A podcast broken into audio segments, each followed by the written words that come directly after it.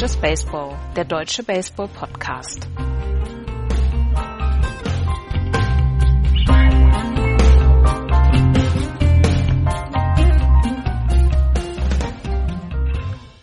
Ein bisschen über drei Wochen ist die neue MLB-Saison alt und hier ist wieder Just Baseball. Hallo, liebe Hörer, zu einer neuen Ausgabe über die aktuellen Entwicklungen im Major League Baseball. Hallo, Andreas. Hallo.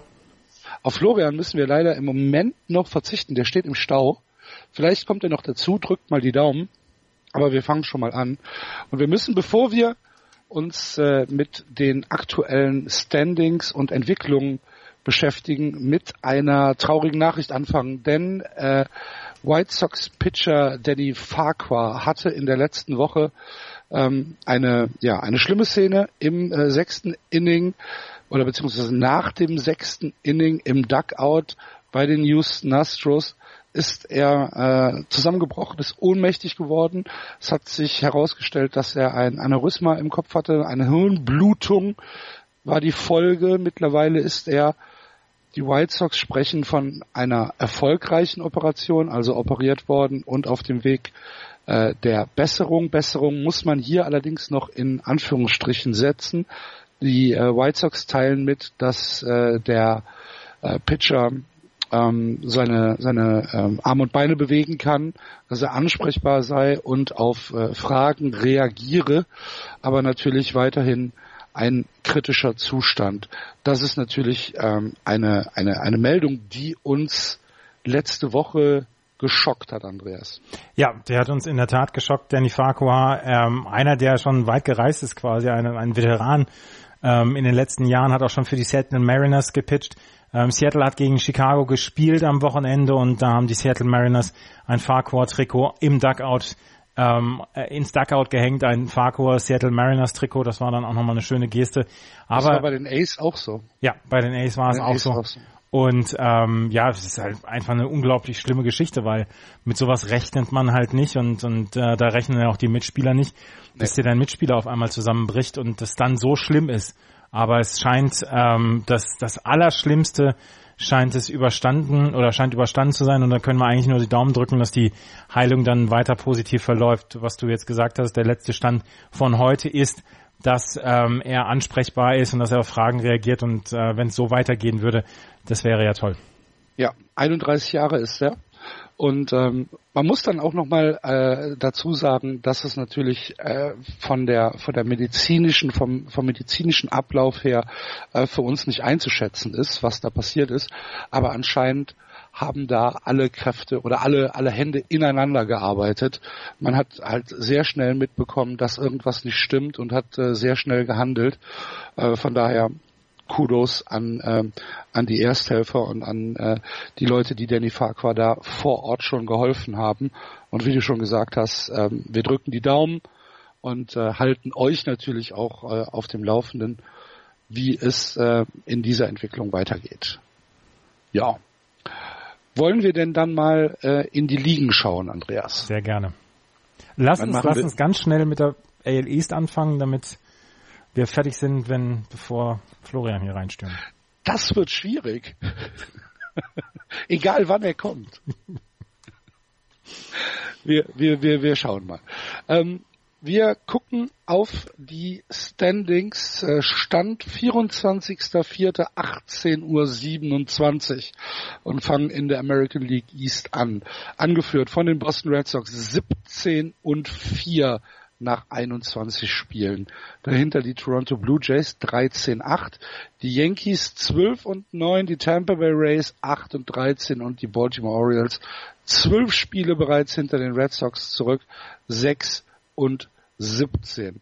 Und liebe Hörer, ihr werdet es ähm, euch denken können, wenn Andreas und ich alleine hier sind und äh, wenn wir von einem 17 und 4 Start der Boston Red Sox äh, sprechen, dann müssen wir das tatsächlich einmal ein wenig ausführlicher uns anschauen, was denn da in Boston passiert ist. Ich kann mich noch dran erinnern, Andreas, nachdem ähm, Joe Kelly ewiger Held in Klammern, äh, das erste Spiel verkackt hat, ähm, auswärts in, äh, in, in Tampa, äh, wo er im achten Inning äh, die Tampa Bay Rays äh, eigenhändig äh, ins Spiel zurückgeholt hat.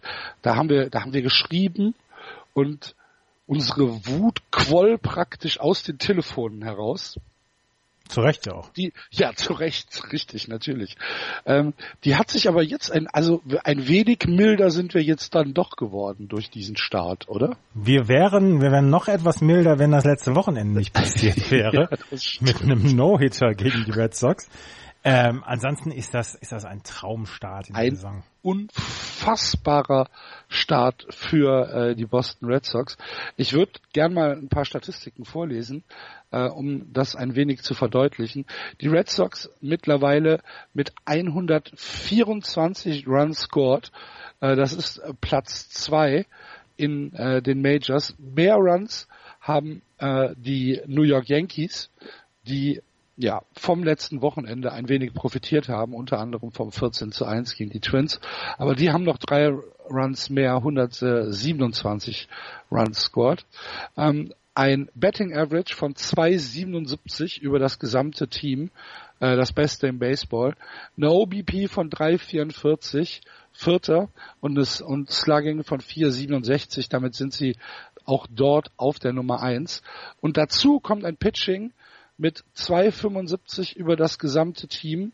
Viertbestes Pitching im Baseball. Äh, ein Whip von 1,11 und ein Betting Against von 2,15. Da kann man ja schon mal ausrechnen. 2,15 Betting Against. Selbst ein, äh, ein, ein, ein, ein Betting von 10. Ja, so kommen dann diese Siege zustande. Und ähm, alles zusammen noch mit unfassbaren individuellen Leistungen, zum Beispiel von Mookie Betts oder auch von Rafael Devers, der in seinem zweiten Jahr einen Start hat, wie man ihn sich nicht besser hätte malen können. Ja, offensiv ist das von Raphael der was ganz, ganz groß und du hast es gesagt, die, die, ähm, die ja, individuellen Statistiken sind wirklich fantastisch. Und da hatte ich äh, zwischendurch so ein bisschen die Angst, äh, als äh, Xander Bogart zum Beispiel ausgefallen ist, der diesen unglaublich heißen Start hatte in die Saison. Da habe ich gedacht, ach, jetzt geht das schon wieder los. Aber die anderen haben das komplett aufgefangen. Wenn man sieht, dass Eduardo Nunez zum Beispiel von Position zu Position geschickt wird und einfach dort weitermacht, wo er, wo er aufgehört hat, ähm, dass JD Martinez so langsam heiß gelaufen ist, dann jetzt auch schon 23 Hits hat, 15 RBI, 4 Home Runs geschlagen hat. Ähm, Mookie Betts ist überragend gut. Der ist in 2016er Form. Ähm, der ist auch defensiv gut, was das angeht. Und wenn du merkst, dass jemand wie Handel Ramirez im Moment ein wirkliches Bounceback hier hat, beziehungsweise einen Bounceback-Start hat und wirklich richtig stark spielt, ob als DH oder als First Baseman, das ist wirklich, wirklich stark. Und was man merkt, ist, dass das Bottom of the Lineup gar nicht so richtig produzieren muss, weil der Rest halt äh, wirklich produziert. Wenn du siehst, Jackie Bradley Jr. hatte einen eher schwierigen Start in die Saison, kommt jetzt so langsam äh, rein. Christian Vasquez hatte auch keinen so richtig guten Start. Ähm, Brock Holt war noch nicht so gut dabei. Sandy Leon war noch nicht gut dabei. Aber der Rest des Lineups funktioniert halt und du siehst halt dadurch, dass JD Martinez dabei ist, dass, Sandy Ramirez jetzt trifft, dass Mookie Betts trifft, dass dieses Lineup so unglaublich tief ist und ähm, dass du wirklich von eins bis sechs Produktion im Moment bekommst. Und dann haben wir das Pitching, du hast es eben angesprochen, ich noch nicht angesprochen. Das Pitching überragt im Moment halt alles. Der schwächste Starter ist im Moment Eduardo Rodriguez und der hat Werte für einen Starter Nummer fünf sind die super. Ein 3,45er ERA, wenn er mir das jedes Mal bringt, wenn er mir jedes Mal zwei, zweieinhalb Runs über sechs Innings bringt, dann ist doch alles super. Dann ist doch alles perfekt. Tatsächlich alles super, ja. Das dann, kann man so sagen.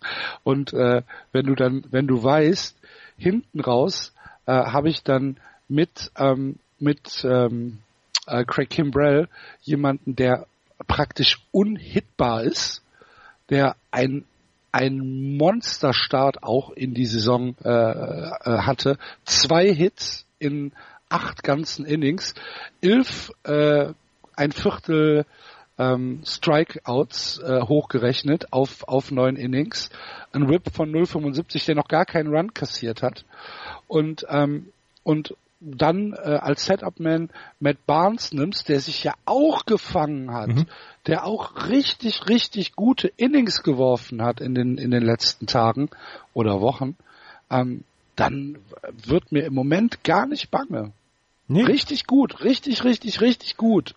Mir wird da im Moment auch nicht bange. Und ähm, was ich auch merke oder was man merkt, ist, dass Alex Cora seine Spieler insgesamt sehr, sehr klug einsetzt. Du hast Chris Sale, der in fünf Starts erst 29 Innings gepitcht hat. Also quasi knapp sechs Innings pro Spiel. Als er letztes Jahr nach fünf äh, Spielen, äh, ja, hat er wahrscheinlich schon irgendwas bei 38 Innings oder was gehabt, weil er erstens unglaublich effizient gepitcht hat und zweitens man ihn nicht rausholen wollte, weil er nach sechs Innings zwei Hits gegen sich hatte und 70 Pitches. Aber das setzt Alex Cora dieses Jahr sehr viel klüger ein, holt die Leute früher vom Mount, weil er sagt, wir sind hier für die Long Runs. Also wir wollen hier bis in den Oktober wirklich ähm, die Leute topfit haben. Auch ähm, im Hitting ist er sehr äh, strikt, was die, was die Einsatzzeiten angeht. Also Rafael Devers ist der einzige Moment, der 20 Spiele auf dem Konto hat. Ansonsten, du hast äh, Christian Vasquez erst mit 15 Spielen, mit Schmorland mit 16, Brock Holt mit 13 Spielen als Utility Man, der wirklich auf vielen Positionen eingesetzt wird, damit die anderen Spieler dann auch mal ihre Ruhepausen geben. Also der Start bislang war wirklich fantastisch. Wäre dieser No-Hitter ja. nicht gewesen.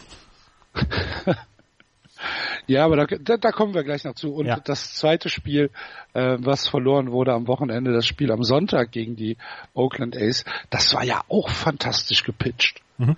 Muss man ja wirklich neidlos anerkennen. Ja. Dass die, dass die Ace da zwei äh, Spiele hatten, die einfach großartig gepitcht äh, waren. Heute geht es ähm, für die äh, Red Sox weiter zu einem echten Härtetest nämlich zu einer Drei-Spiele-Serie in Toronto bei den Toronto Blue Jays, die ebenfalls mit einem ganz, ganz hervorragenden Saisonstart auf sich aufmerksam gemacht haben. 13 und 8 äh, stehen sie aktuell, haben die letzten beiden Spiele verloren gegen die Yankees, die Serie insgesamt mit 3 zu 1 verloren gegen die Yankees. Davor eine Serie gegen die Royals gesweept ähm, und hatten äh, schon drei Spiele, die ausgefallen sind aufgrund von äh, Wetterkapriolen, unter anderem zwei in Chicago und eins in äh, Kansas. Ähm, davor eine Serie gegen die Orioles gewonnen, eine Serie gegen die Rangers gewonnen, gegen die White Sox gewonnen und die erste Serie des Jahres gegen die Yankees gesplittet. Ähm, ein 13 und 8 Start der Toronto Blue Jays habe ich ihnen nicht zugetraut, Andreas. Ich auch nicht, aber ich kann sie noch nicht so richtig einschätzen. Also ich tue mir noch sehr, sehr schwer, die Toronto Blue Jays einzuschätzen, weil mhm. erstens haben sie ein paar Spiele weniger, äh, beziehungsweise drei Spiele schon ausgefallen ähm, von ihnen.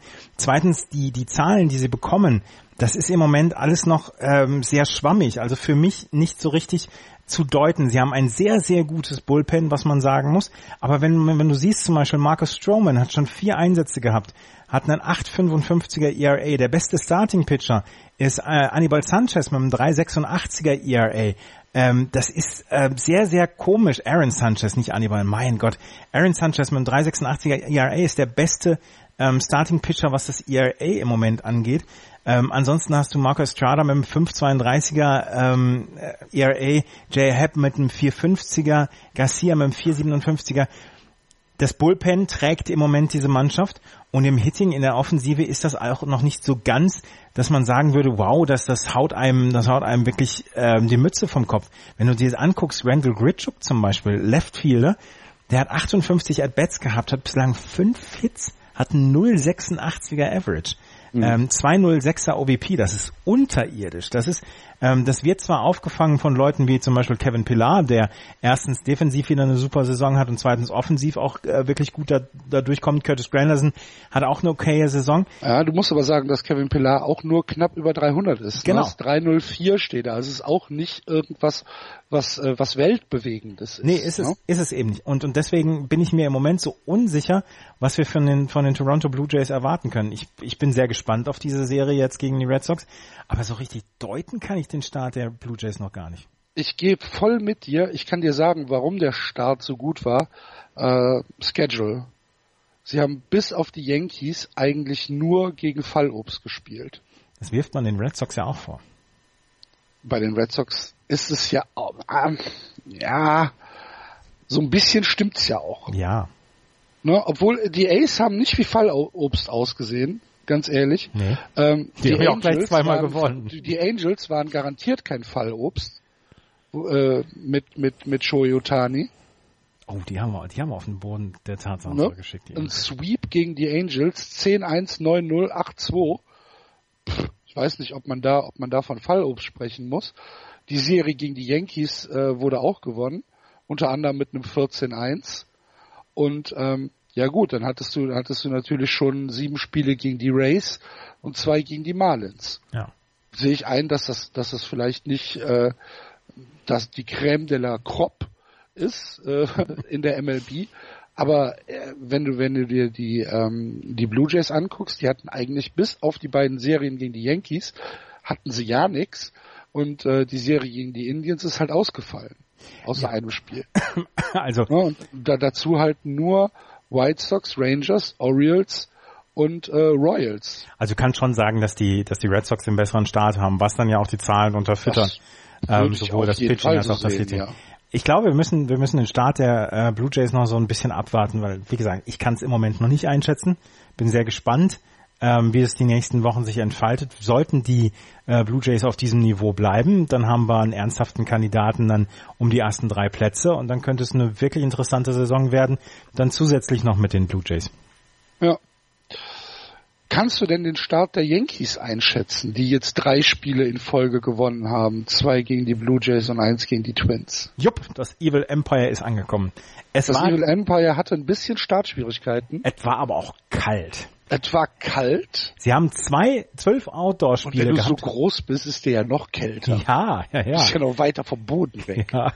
Sie hatten zwölf Spiele, die sie draußen gespielt haben und eine Average First Pitch Temperature, also ähm, ja. um 19 Uhr. Ach, du liebe Güte. Hatten sie von 47 Grad Fahrenheit. Das sind so 8, 9 Grad. Ja. Und äh, es war halt kalt, dann, dann trägt der Ball nicht so. Und dann sind Leute wie Giancarlo Stanton, der einen wirklich üblen Start hatte, die haben auch gefröstelt so ein bisschen. Und ernsthaft, es ist jetzt ein bisschen wärmer geworden. Die letzten drei Spiele haben sie gewonnen und gestern gegen Minnesota haben sie alles wieder aus dem Stadion gekloppt, was bei drei nicht auf den Bäumen ist. Also ja. ich, jeder, der sich in irgendeinem Ansatz auch nur Sorgen gemacht hat um die New York Yankees, den können wir beruhigen. Es wird wärmer. Alle heizen jetzt ein bisschen auf bei den Yankees und ab sofort müssen wir sie dazu rechnen. Giancarlo Stanton hatte gestern Abend 4 für 4, hatte einen Home Run mit dabei, der mal gleich ja aus dem Bundesstaat rausgesegelt ist. Ja, das, das passt. Auch Didi Gregorius hat gesagt, ähm, er glaubt, dass das mit dem Wetter zu tun gehabt hat und sie haben gute Stories jetzt. Jetzt haben sie Gleiber Torres, ihren Top-Prospect hochgeholt. Der hatte seinen ersten Hit. Ähm, sie haben ähm, Miguel Andujar, der einen sieben Game Hit Streak jetzt schon hat, ein auch einer von den Prospects. Bei den Yankees wird jetzt alles gut, alles. Alles. Eine, eine Statistik dennoch, ähm, um diesen Stotterstart ein wenig zu unterstreichen. Ähm, 183 Strikeouts äh, bisher in den 21 Spielen. Aaron Judge 24, Giancarlo Stanton 32. Ja.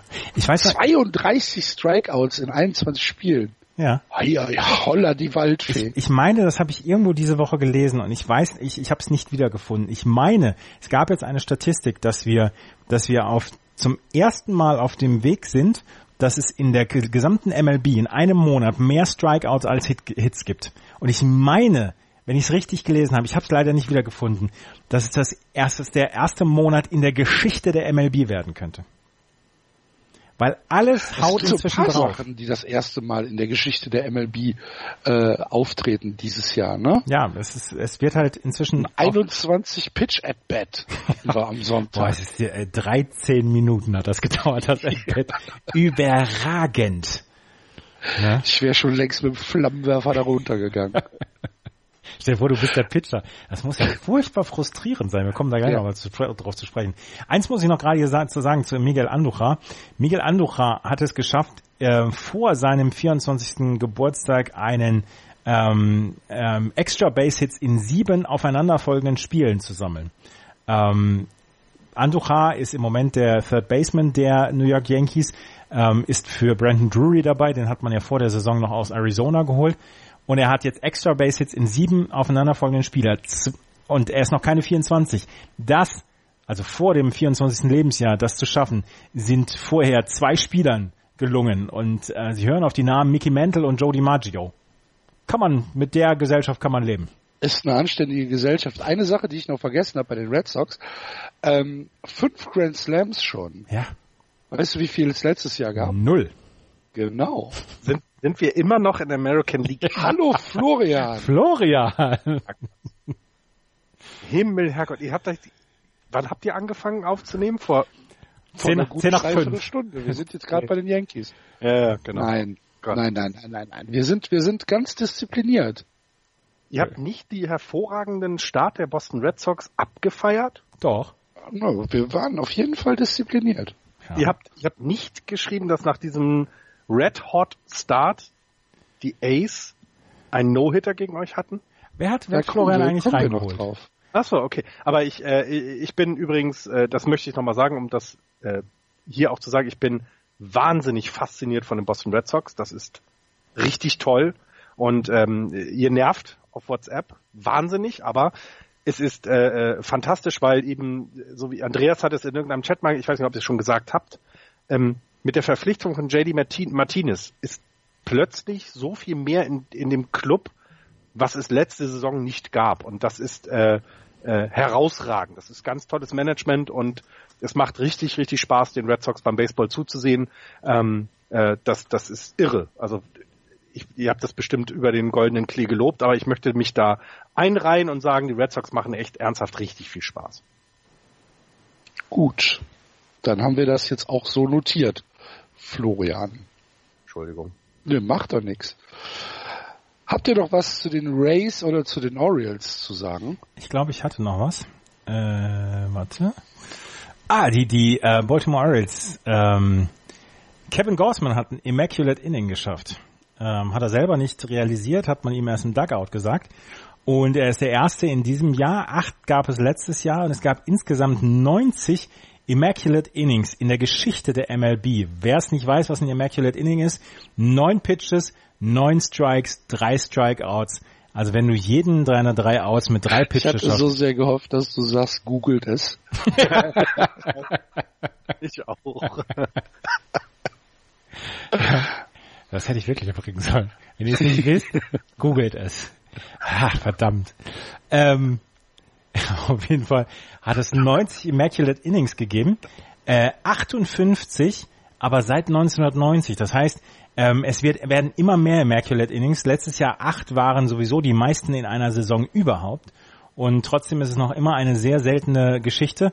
Und Kevin Gorsman hat es letzte Woche geschafft gegen die Indians. Und über die Race habe ich jetzt im Moment nix. Äh, ich muss jetzt noch mal gerade gucken, habe ich noch was von den Yankees? Nein, habe ich auch nicht mehr. Ich will Handgranaten nach dahin schicken, wo auch immer Buster Olney gerade ist. Aber ja, ähm, äh, kommen wir nachher noch zu. Warum? Äh, ich äh, MLB News bei ESPN. Ich lese da gerade was und äh, ja. Erzähle ich nachher. Okay, dann gehen wir doch einfach mal weiter und gucken in die American League Central, die angeführt wird von den Cleveland Indians. 12 und 8 sind sie in diese Saison gestartet. Dahinter ist schon alles negativ. Die Twins 8 und 9, die Tigers 9 und 11, die White Sox 5 und 14 und die Royals 5 und 15. Die äh, Cleveland Indians mit einem äh, ja, mit einem sehr deutlichen äh, Seriensieg gegen die Orioles am letzten Wochenende. Und äh, was ich was ich gesehen hatte, das ist allerdings glaube ich jetzt schon fast zwei Wochen her, äh, war ein Sweep gegen die Detroit Tigers, äh, wo die Spiele alle relativ, also das waren keine Blowouts, die Spiele, aber du hattest niemals das Gefühl, dass die, äh, dass die Indians dieses Spiel, diese Spiele verlieren könnten. Ist jetzt egal, ob das äh, Corey Kluber war, der auf dem Mount war, oder Carlos Carrasco oder Mike Clevenger. Äh, das, das sah alles so, ja, es sah sehr kontrolliert aus und äh, fast klinisch, der Baseball. Und das, obwohl sie äh, im Moment nach wie vor noch keine wirklich offensiven ähm, Feuerwerke abliefern. Ich glaube, sie müssen, sie müssen diese Spiele, müssen sie in dieser Form gewinnen, weil sie im Moment nicht so richtig ähm, ja zu 100% offensiv überzeugen können. Das, das, ähm, ich habe heute gelesen, sie sind mit einem unglaublich fast historischen ähm, Pechstart in die Saison gegangen. Es gibt ja dieses ähm, Average on Balls in Play, Betting Average on Balls in Play, den Barbip, der sagt dir ja so ein bisschen aus, ob du Pech hast oder Glück hast, wenn du, äh, wenn du den Ball ins Spiel bringst. Also ein hoher Barbip zum Beispiel sagt, okay, ähm, es gibt ähm, die Sachen, die, ähm, die durchgehen, beziehungsweise die aus dem Feld gehen, aus dem Infield gehen, die werden in, eher Hits und da kannst du auch ein bisschen Glück haben. Wenn du einen niedrigen Barbip hast, also die Sachen oder die Bälle, die ins Spiel kommen, und ähm, die dann sofort abgefangen werden an der First Base und du hast einen sehr niedrigen, dann kann das auch mit viel Pech zusammenhängen. Und die ähm, Cleveland Indians hatten einen ähm, drei oder waren dead last in diesem Average oder Average from Balls in Play äh, mit einem 42er Betting Average on Balls in Play. Colorado hat einen, einen Betting Average Balls in Play von 19 Punkten höher gehabt Anfang oder Anfang dieser Woche und ähm, das war unglaublich viel Pech bei den äh, Cleveland Indians und sie sind einfach noch nicht offensiv in Form gekommen. Wenn du dir die Averages anguckst, da, da, da, da, da tränen dir die Augen. Äh, der, Jason Kipnis. Der in der Liga, ne? Also 2,15 Betting Average äh, ja. als Team. Ist, sind sie Platz 30. Jason Kipnis unter der Mendoza-Line. Edwin Encarnacion mit, mit 11, 14, 74 At-Bats, 149er Betting Average. Äh, Francisco Lindor mit einem 224er Betting Average. Der einzige, der ein äh, Betting Average von über 300 hat, ist Michael Brantley, aber der hat auch erst zwölf Spiele gemacht. Das heißt, die gesamte, dieses gesamte Line-Up performt offensiv noch nicht. Dann bekommen sie aber fantastisches Pitching gegenüber und können so ihre Spiele damit gewinnen. Und eigentlich ist alles gut. Und du weißt ganz genau, dass die ähm, Cleveland Indians irgendwann heiß laufen werden. Weil das ist einfach ein viel zu talentiertes Team, dass die äh, ständig da rum, äh, rumgurken werden. Und irgendwann werden diese Bälle, die sie ins Spiel bringen, dann auch durchs Infield durchgehen. Und dann werden sie die Spiele wieder höher gewinnen. Und dass sie das im Moment sehr äh, kontrolliert schaffen, ist, glaube ich, die größte Leistung, die sie hinbekommen. Ja, zumal zumal eben auch in der Division dann nicht der erwartete Druck von den Twins oder, oder von den Royals, du hast es gesagt, fünf Siege erst, ähm, da, da kommt ja auch nichts. Das heißt, diese etwas, dieser etwas holperige Start wird ja auch gar nicht bestraft. Und ähm, man kann ja sicher sein, dass alle, alle Statistiken, die sie offensiv haben, die werden besser werden. Und das Pitching wird wieder schlechter werden. Also wenn sie mit einem 257er ERA gerade äh, äh, zweitbeste über den gesamten äh, über das gesamte Pitching-Staff haben, wird das vielleicht auch nicht die gesamte Saison halten. Aber das ist da nicht schlimm, weil die Offensive wird ja wiederkommen. Und ähm, ich glaube, Cleveland äh, äh macht das, also ja, macht hat einfach Glück. Also dieses Babel, was du angesprochen hast, dass eben keiner in der Division das jetzt gerade ausnutzt, sondern sie immer noch, sie stehen 12-8. Das ist ein super Start. Kann man nichts sagen. Absolut. 100 Prozent. Ja. Ich glaube auch, dass die äh, Cleveland Indians, wie sagt man denn so schön, gekommen sind, um zu bleiben. ah. Sie sind geboren, um zu leben. Ach du liebe Güte. Nein, das wollte jetzt niemand hören, André. Musst du schon wieder Feuer zünden hier? Also Wirklich. Sie haben die Welt brennen sehen. Sie, ähm, haben übrigens ein, ein, ein, äh, eine Neuverpflichtung gehabt. Ähm, Melky Cabrera hat einen Minor League Contract unterschrieben. Melky Cabrera, einer der ganz prominenten Truppe, die ähm, noch keinen Vertrag unterschrieben hatten Anfang dieser Saison.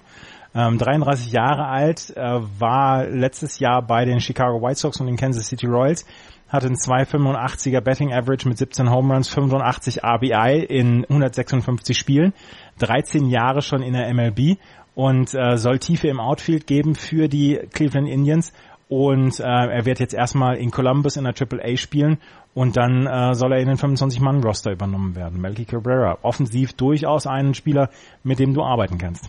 Ja. Andreas, ich muss mal gerade ähm, ähm, das äh, Zepter der Moderation an dich weitergeben. Ich habe gerade ein äh, Telefonat und muss das annehmen. Ich bleibe aber in der Leitung. Na gut. Tut mir leid. Kein Problem.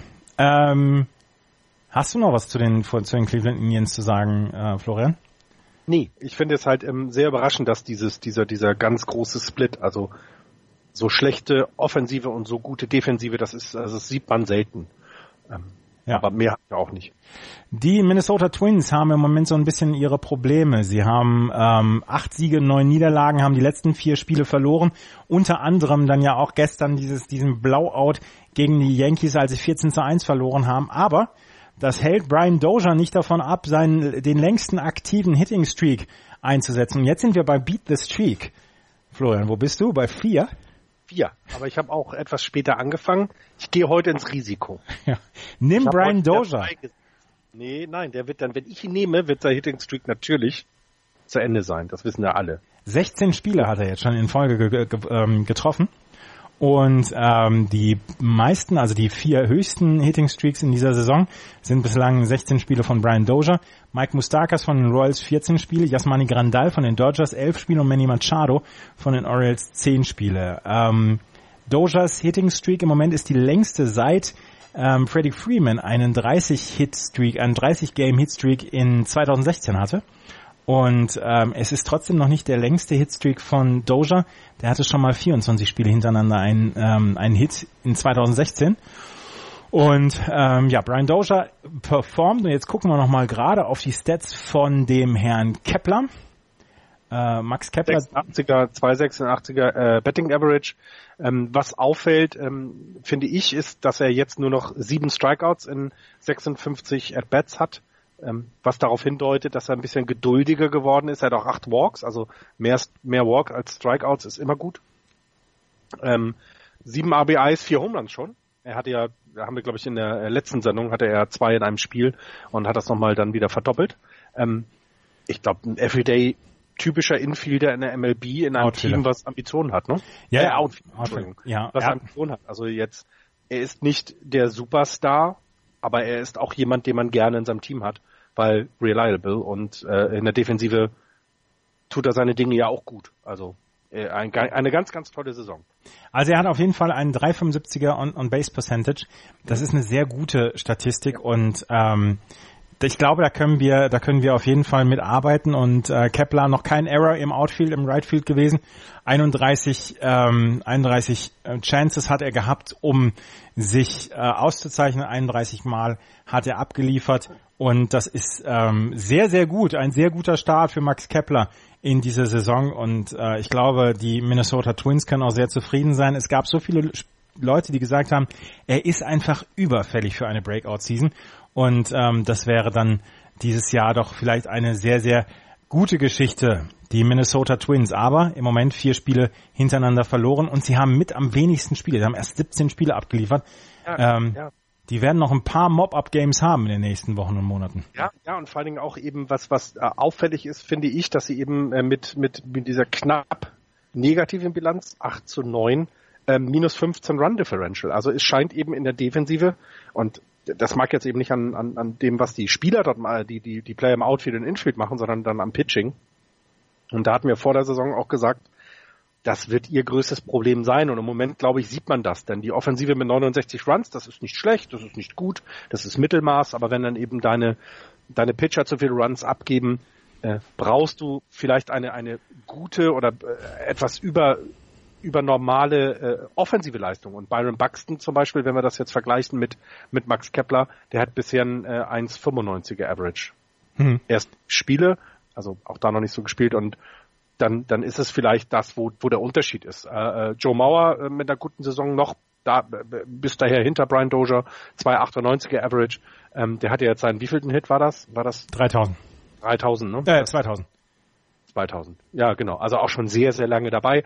Ähm, aber es fehlt für mich, finde ich, äh, ist das, was du über die anderen Teams hast, es fehlt dieser eine Spieler, der überragt, der, der vielleicht das Team dann offensiv trägt, aber trotzdem ist es ein tolles Team und die Entwicklung von Max Kepler macht uns ja, äh, äh, lässt uns doch immer grinsend aufwachen morgens. Ja, absolut. Äh, bei den Detroit Tigers haben wir jetzt noch, dass die da, ähm, sie ähm, Rechtshandwerfer Drew Verhagen äh, designated for assignment haben. Sie haben einen Roster-Spot, brauchten sie für ähm, ihr eines ihrer Top Prospects Mike Gerber, ein Outfielder, ja. und er war der 26. Mann für den Doubleheader am Sonntag. Äh, wenn du einen Doubleheader als Team hast, darfst du 26 Spieler holen, dann darfst du einen zusätzlichen Roster-Spot mit einem Spieler zum Beispiel von Triple A besetzen. Das hatten die ähm, Detroit Tigers getan und haben jetzt Mike Gerber auf dem Roster behalten und Drew Verhagen ist wie gesagt designated for assignment.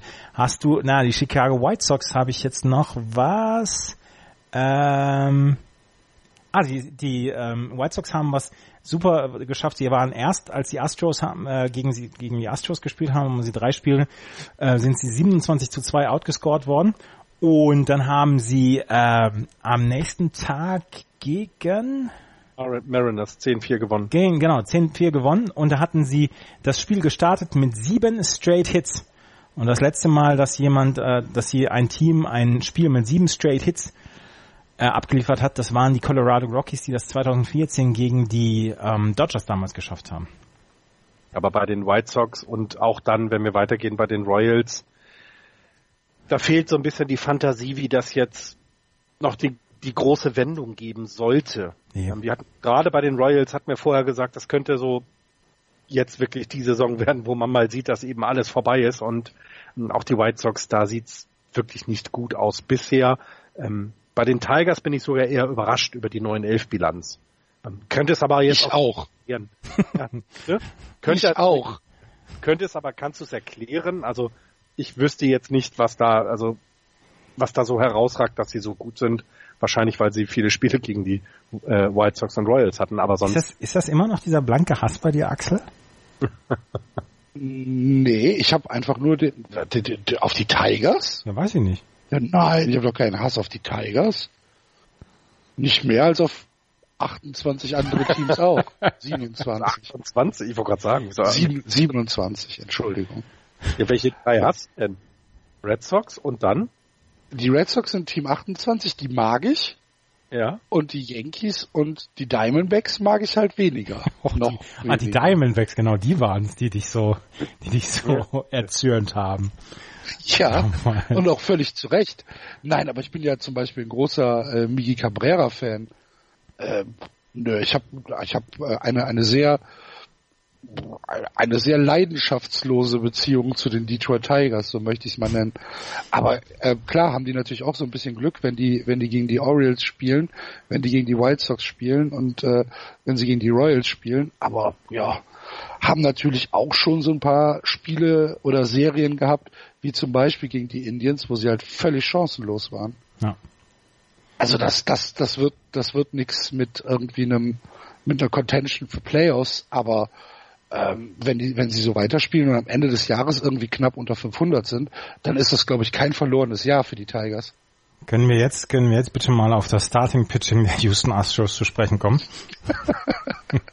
sollen wir, sollen wir weitergehen in die, in die, äh, in die American League West oder war dir schon weiter? Nein, nein, nein, wir, wir müssen jetzt rüber gehen. Ich möchte über das Starting Pitching der, der Houston Astros sprechen.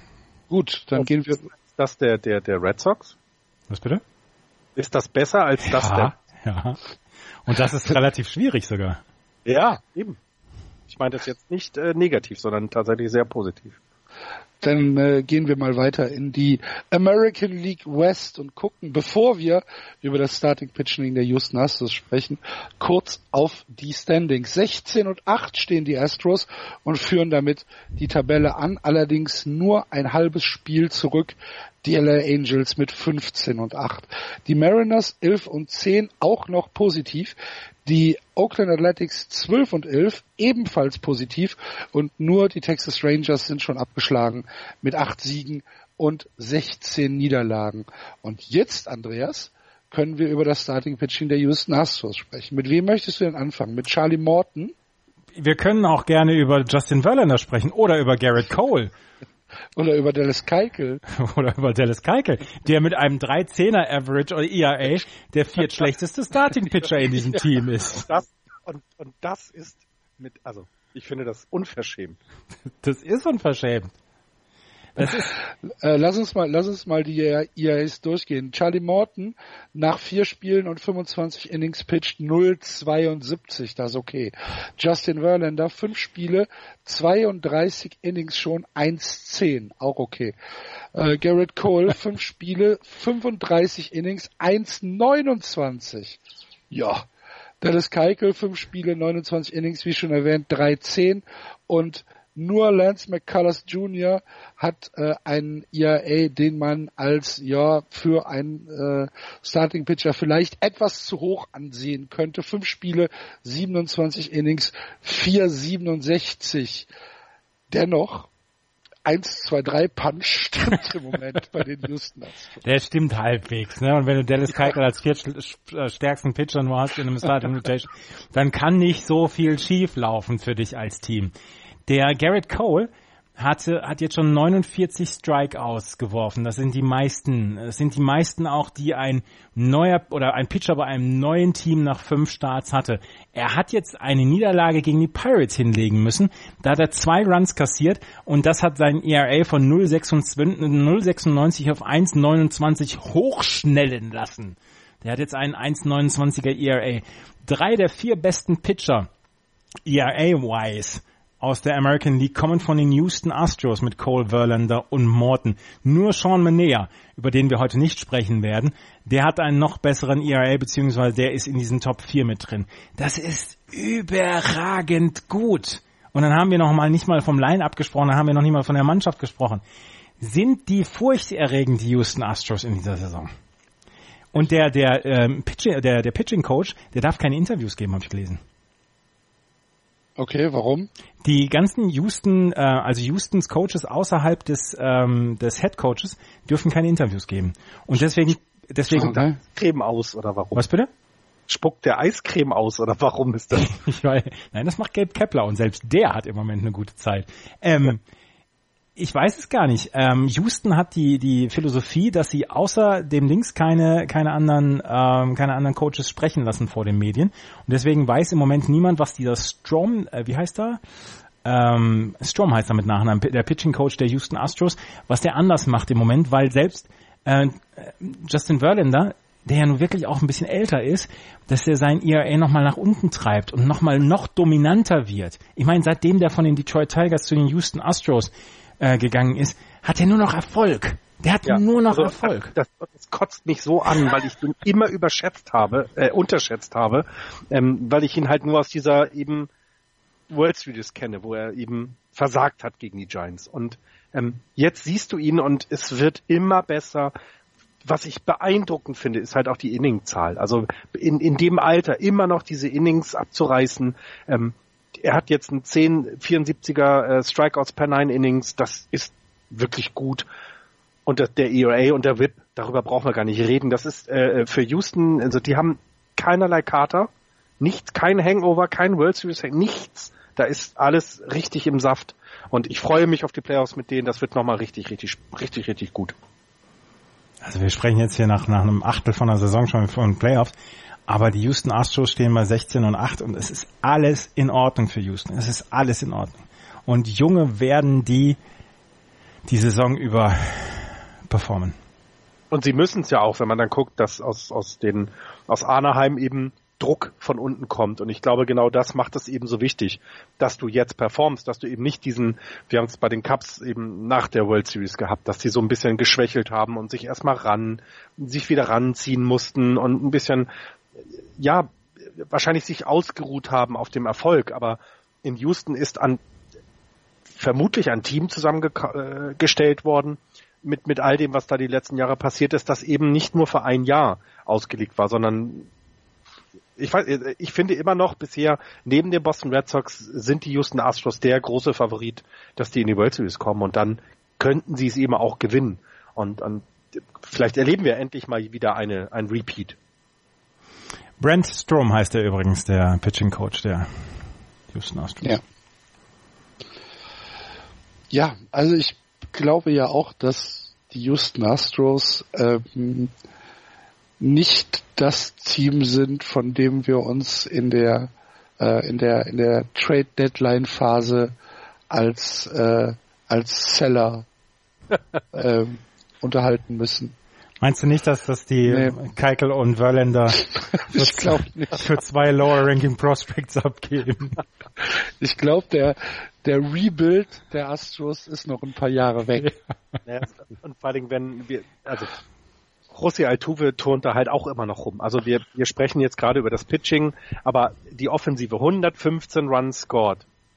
Das, das ist auch, auch wirklich gut. Ja? Eben, also die, die haben eben immer noch das gesamte Paket. Sie haben es eben geschafft, dass so ein Championship-Team beisammengehalten wird in einem Markt, Houston ist jetzt nicht einer der größten Märkte in, in Amerika. Lass sie irgendwo im Mittelfeld sein, würde ich jetzt mal vermuten, ohne genaueres zu wissen.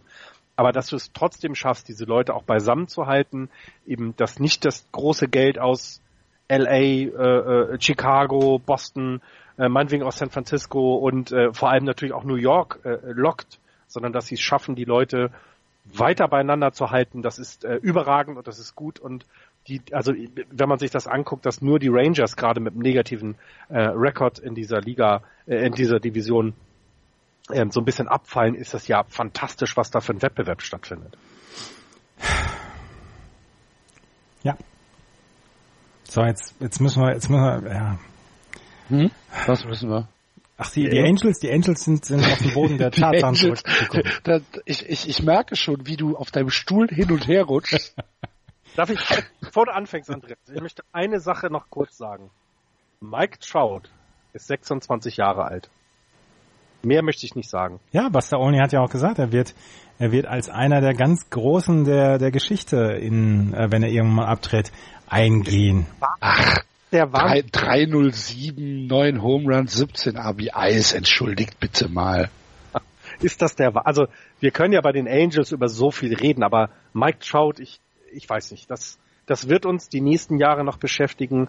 Es wird uns lange beschäftigen und ich finde es weiterhin faszinierend, dass ich, also ich glaube, wir sehen jemanden, der so eine Ära prägen kann, wie es andere große Namen waren. Ich möchte ihn jetzt nicht in die Babe Ruth oder, oder Cy Young oder was auch immer Ära schicken, ohne dass Leute. Das geht ja auch gar nicht mehr. Das war noch eine völlig andere Zeit. Aber was der, der ist seit sieben Jahren in der Liga. Ich glaube, er ist und überschätzt. so, und ja, glaube ich auch. Nein, klar. Natürlich. War wieder faszinierend, ähm, dass wir daran teilhaben dürfen, das er spielt zu unserer Zeit. Wir müssen uns das nicht von unseren Opas oder von, von Freunden erklären lassen. Ja, damals der Trout. Nein, wir sind dabei.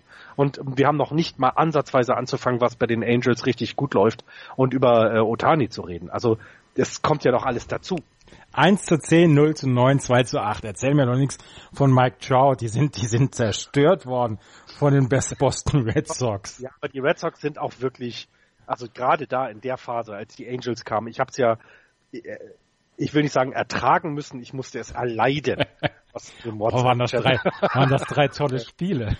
Ja, nein, aber wenn man dann wirklich also das sieht und ähm, wir hatten diese Blister-Geschichte mit Otani eben, aber ja klar, sieht man das, aber andersherum, sie haben so viel gutes Potenzial, das macht, also ich glaube, die, die werden natürlich das auch so halten können und es wird einfach wundervoll sein, den in, in der Saison weiter zuzusehen. Und das sage ich, der die äh, schon vor drei Jahren an irgendeine andere Ostküste verkaufen wollte. Also ich finde das beeindruckend, was die geschafft haben dort.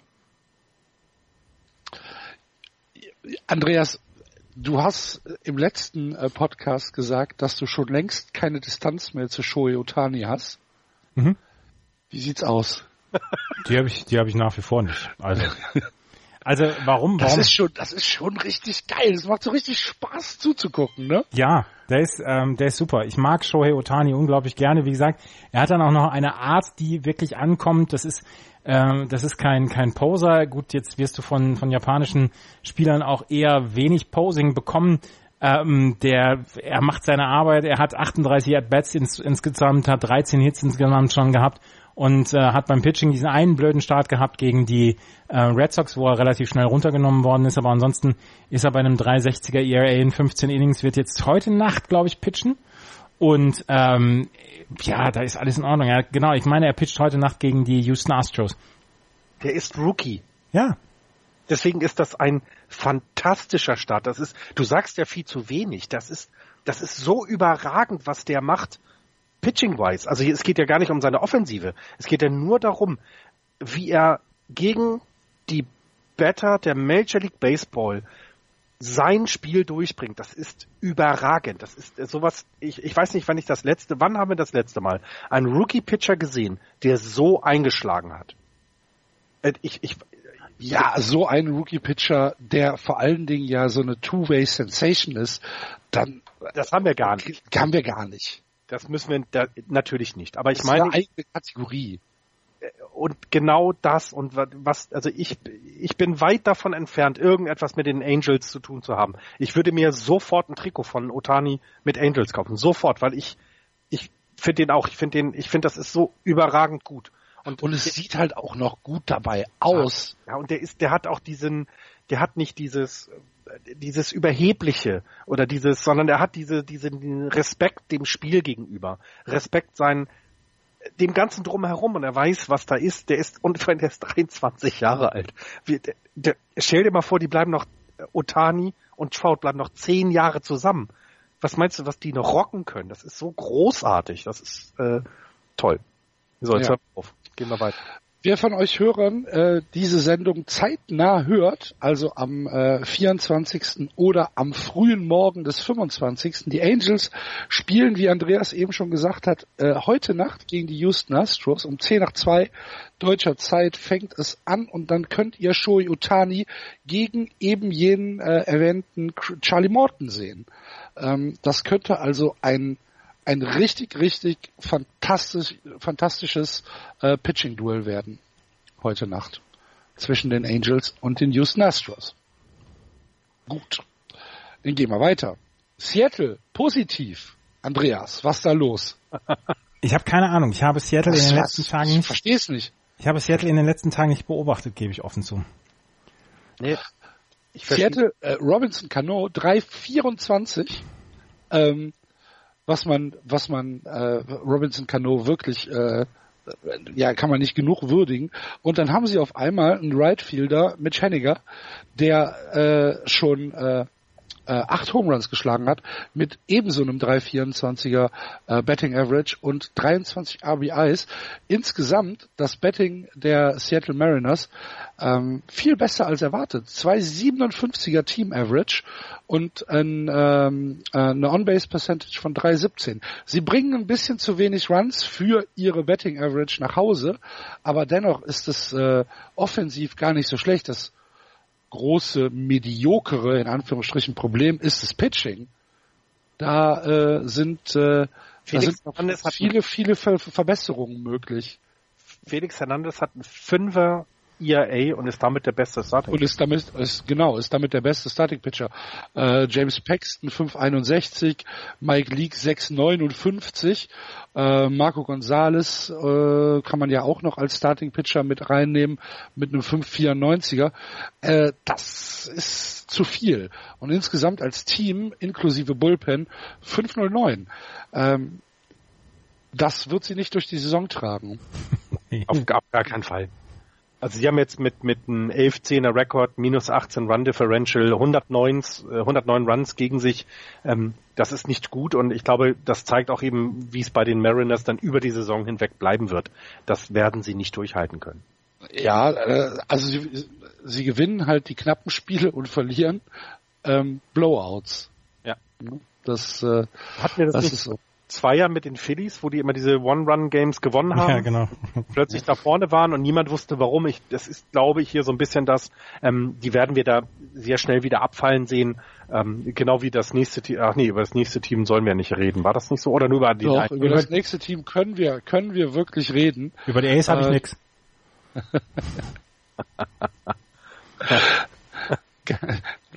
möchtest, du gar, möchtest du gar nicht drüber reden? Schauen wir näher. Äh, der erste No-Hitter der 2018er Saison, der 235. in der Geschichte der Major League Baseball, der siebte für äh, die Franchise der Oakland Athletics, der erste seit dem Perfect Game 2010 von, ach du liebe Güte, jetzt habe ich vergessen. Wer hat denn 2010 das Perfect Dallas Game Braden. für die Ace? Dallas Braden. Richtig. Ähm, Natürlich mit ein bisschen Schiedsrichterunterstützung. Alter. Natürlich. Das gehört doch dazu. Nein, für mich, für mich war es auch tatsächlich ein, ein, ein Error. Das also für mich war es ein, ein Shortstop-Error. Ähm, Rafael Devers mit einem Blooper äh, relativ Colts ins, ins Outfield und äh, Handschuh war dran und äh, er musste nur noch einen Schritt gehen. Für mich war es ein Error. Aber gut. Ähm, herzlichen Glückwunsch, Sean Manea. Ähm, sehr, sehr, sehr, sehr fantastisches äh, äh Pitching in diesem Spiel gegen leider die Boston Red Sox, aber mein Gott, äh, trotzdem. Eine Niederlage. Äh, also jetzt mal ernst. Also ne, es kam ja danach schon die zweite. Ja, das. Ja auch das, aber la, lass uns mal über diesen No-Hitter reden und dann ähm, wirklich tatsächlich nochmal sagen, dass, dass ja so eine Leistung notwendig ist, um die Red Sox zu schlagen. Das muss man dann auch wieder sagen. Dass dann das Spiel darauf vielleicht eben mal das passiert in der 162er Saison, dass du mal so ein Spiel dann gewinnst als Ace und eben als Red Sox auch verlierst. Was ich halt spannend finde, ist, ähm, dass die Ace so einen sehr guten Start haben. Also das Pitching wird eben getragen durch Manea, das hat mir gesagt, das ist aber ja eben nur jede fünf Spiele ähm, der Fall. Wenn du die, insgesamt die anguckst mit dem Betting, ähm, sie haben im Moment 123 Runs scored. Das ist das drittbeste in der gesamten MLB. Ähm, 274er Betting Average. Das ist zweitbestes in der MLB. On Base haben sie sogar das erstbeste der Liga. Also da, da ist halt eben, passt gerade sehr, sehr viel zusammen. Und bei den Ace haben wir vor der Saison auch gesagt, da das ist eine Wundertüte. Da kann halt ein bisschen was hervor, äh, äh, gerade in der Offensive kann was hervorkommen. Das Pitching ist halt die große, die, die hat die große Schwierigkeit, die sie haben. Und wenn man sich das eben anguckt, ähm, da sind sie nicht gut. Und im Moment passt es halt mit der Offensive und ähm, auch da wird sich ja über die, die 162 Spiele im Endeffekt, und wenn sie 500 landen sollten, um Gottes Willen, mag ihnen gegönnt sein, aber das ist jetzt nicht, dass dieser äh, ähm, ja dieser positive, äh, wir haben so drei Spiele hintereinander gewonnen, dass das die Saison durchhält. Also ist, ist ein interessantes Team trotz allem, dass man sie so abgeschrieben hatte vor der Saison, aber mehr auch nicht und hatten jetzt ihre Highlights und das finde ich dann auch in Ordnung. Ich weiß, dass wir über Sean Manea in einer unserer allerersten Podcasts ähm, gesprochen haben ähm, weil er im 2013er Draft dabei war, wo wir quasi unsere Sendung mit begonnen haben oder beziehungsweise unsere Podcasts begonnen haben. Es wurde damals an 34. Stelle von den Kansas City Royals gedraftet. Er hat, oder er ist der erste, Entschuldigung, er ist der erste unter 27-Jährige, der einen No-Hitter wirft seit 2014 Clayton Kershaw und ähm, es hat noch nie ein Team ähm, einen No-Hitter gegen sich gehabt wie die Boston Red Sox, die erstens so viele Siege auf dem Konto hatten, zweitens ein so gutes Run-Differential hatten und drittens so viele Runs scored hatten wie die Boston Red Sox. Das ist eine in einzig... Der, in der Live-Ball-Era, ne? Genau, in der Live-Ball-Era, ja genau. genau. Ähm, 1898 gab es ein Team. Ähm, ja. Wer hat das denn nochmal geschrieben? Ich glaube Kornheiser, nee, nicht Kornheiser, wie heißt er denn? Der mit der Fliege. Ähm, Ken, Rosen, Ken, Ken, Rosenthal. Ken Rosenthal, genau. Äh, 18, 1898 ist ein Team mit in der National League mit 20 und 0 gestartet und hat dann No-Hitter bekommen. Ja, aber da war ja Klebstoff noch an den Bällen. ich weiß auch nicht mehr, wer es war. Ja. Ähm,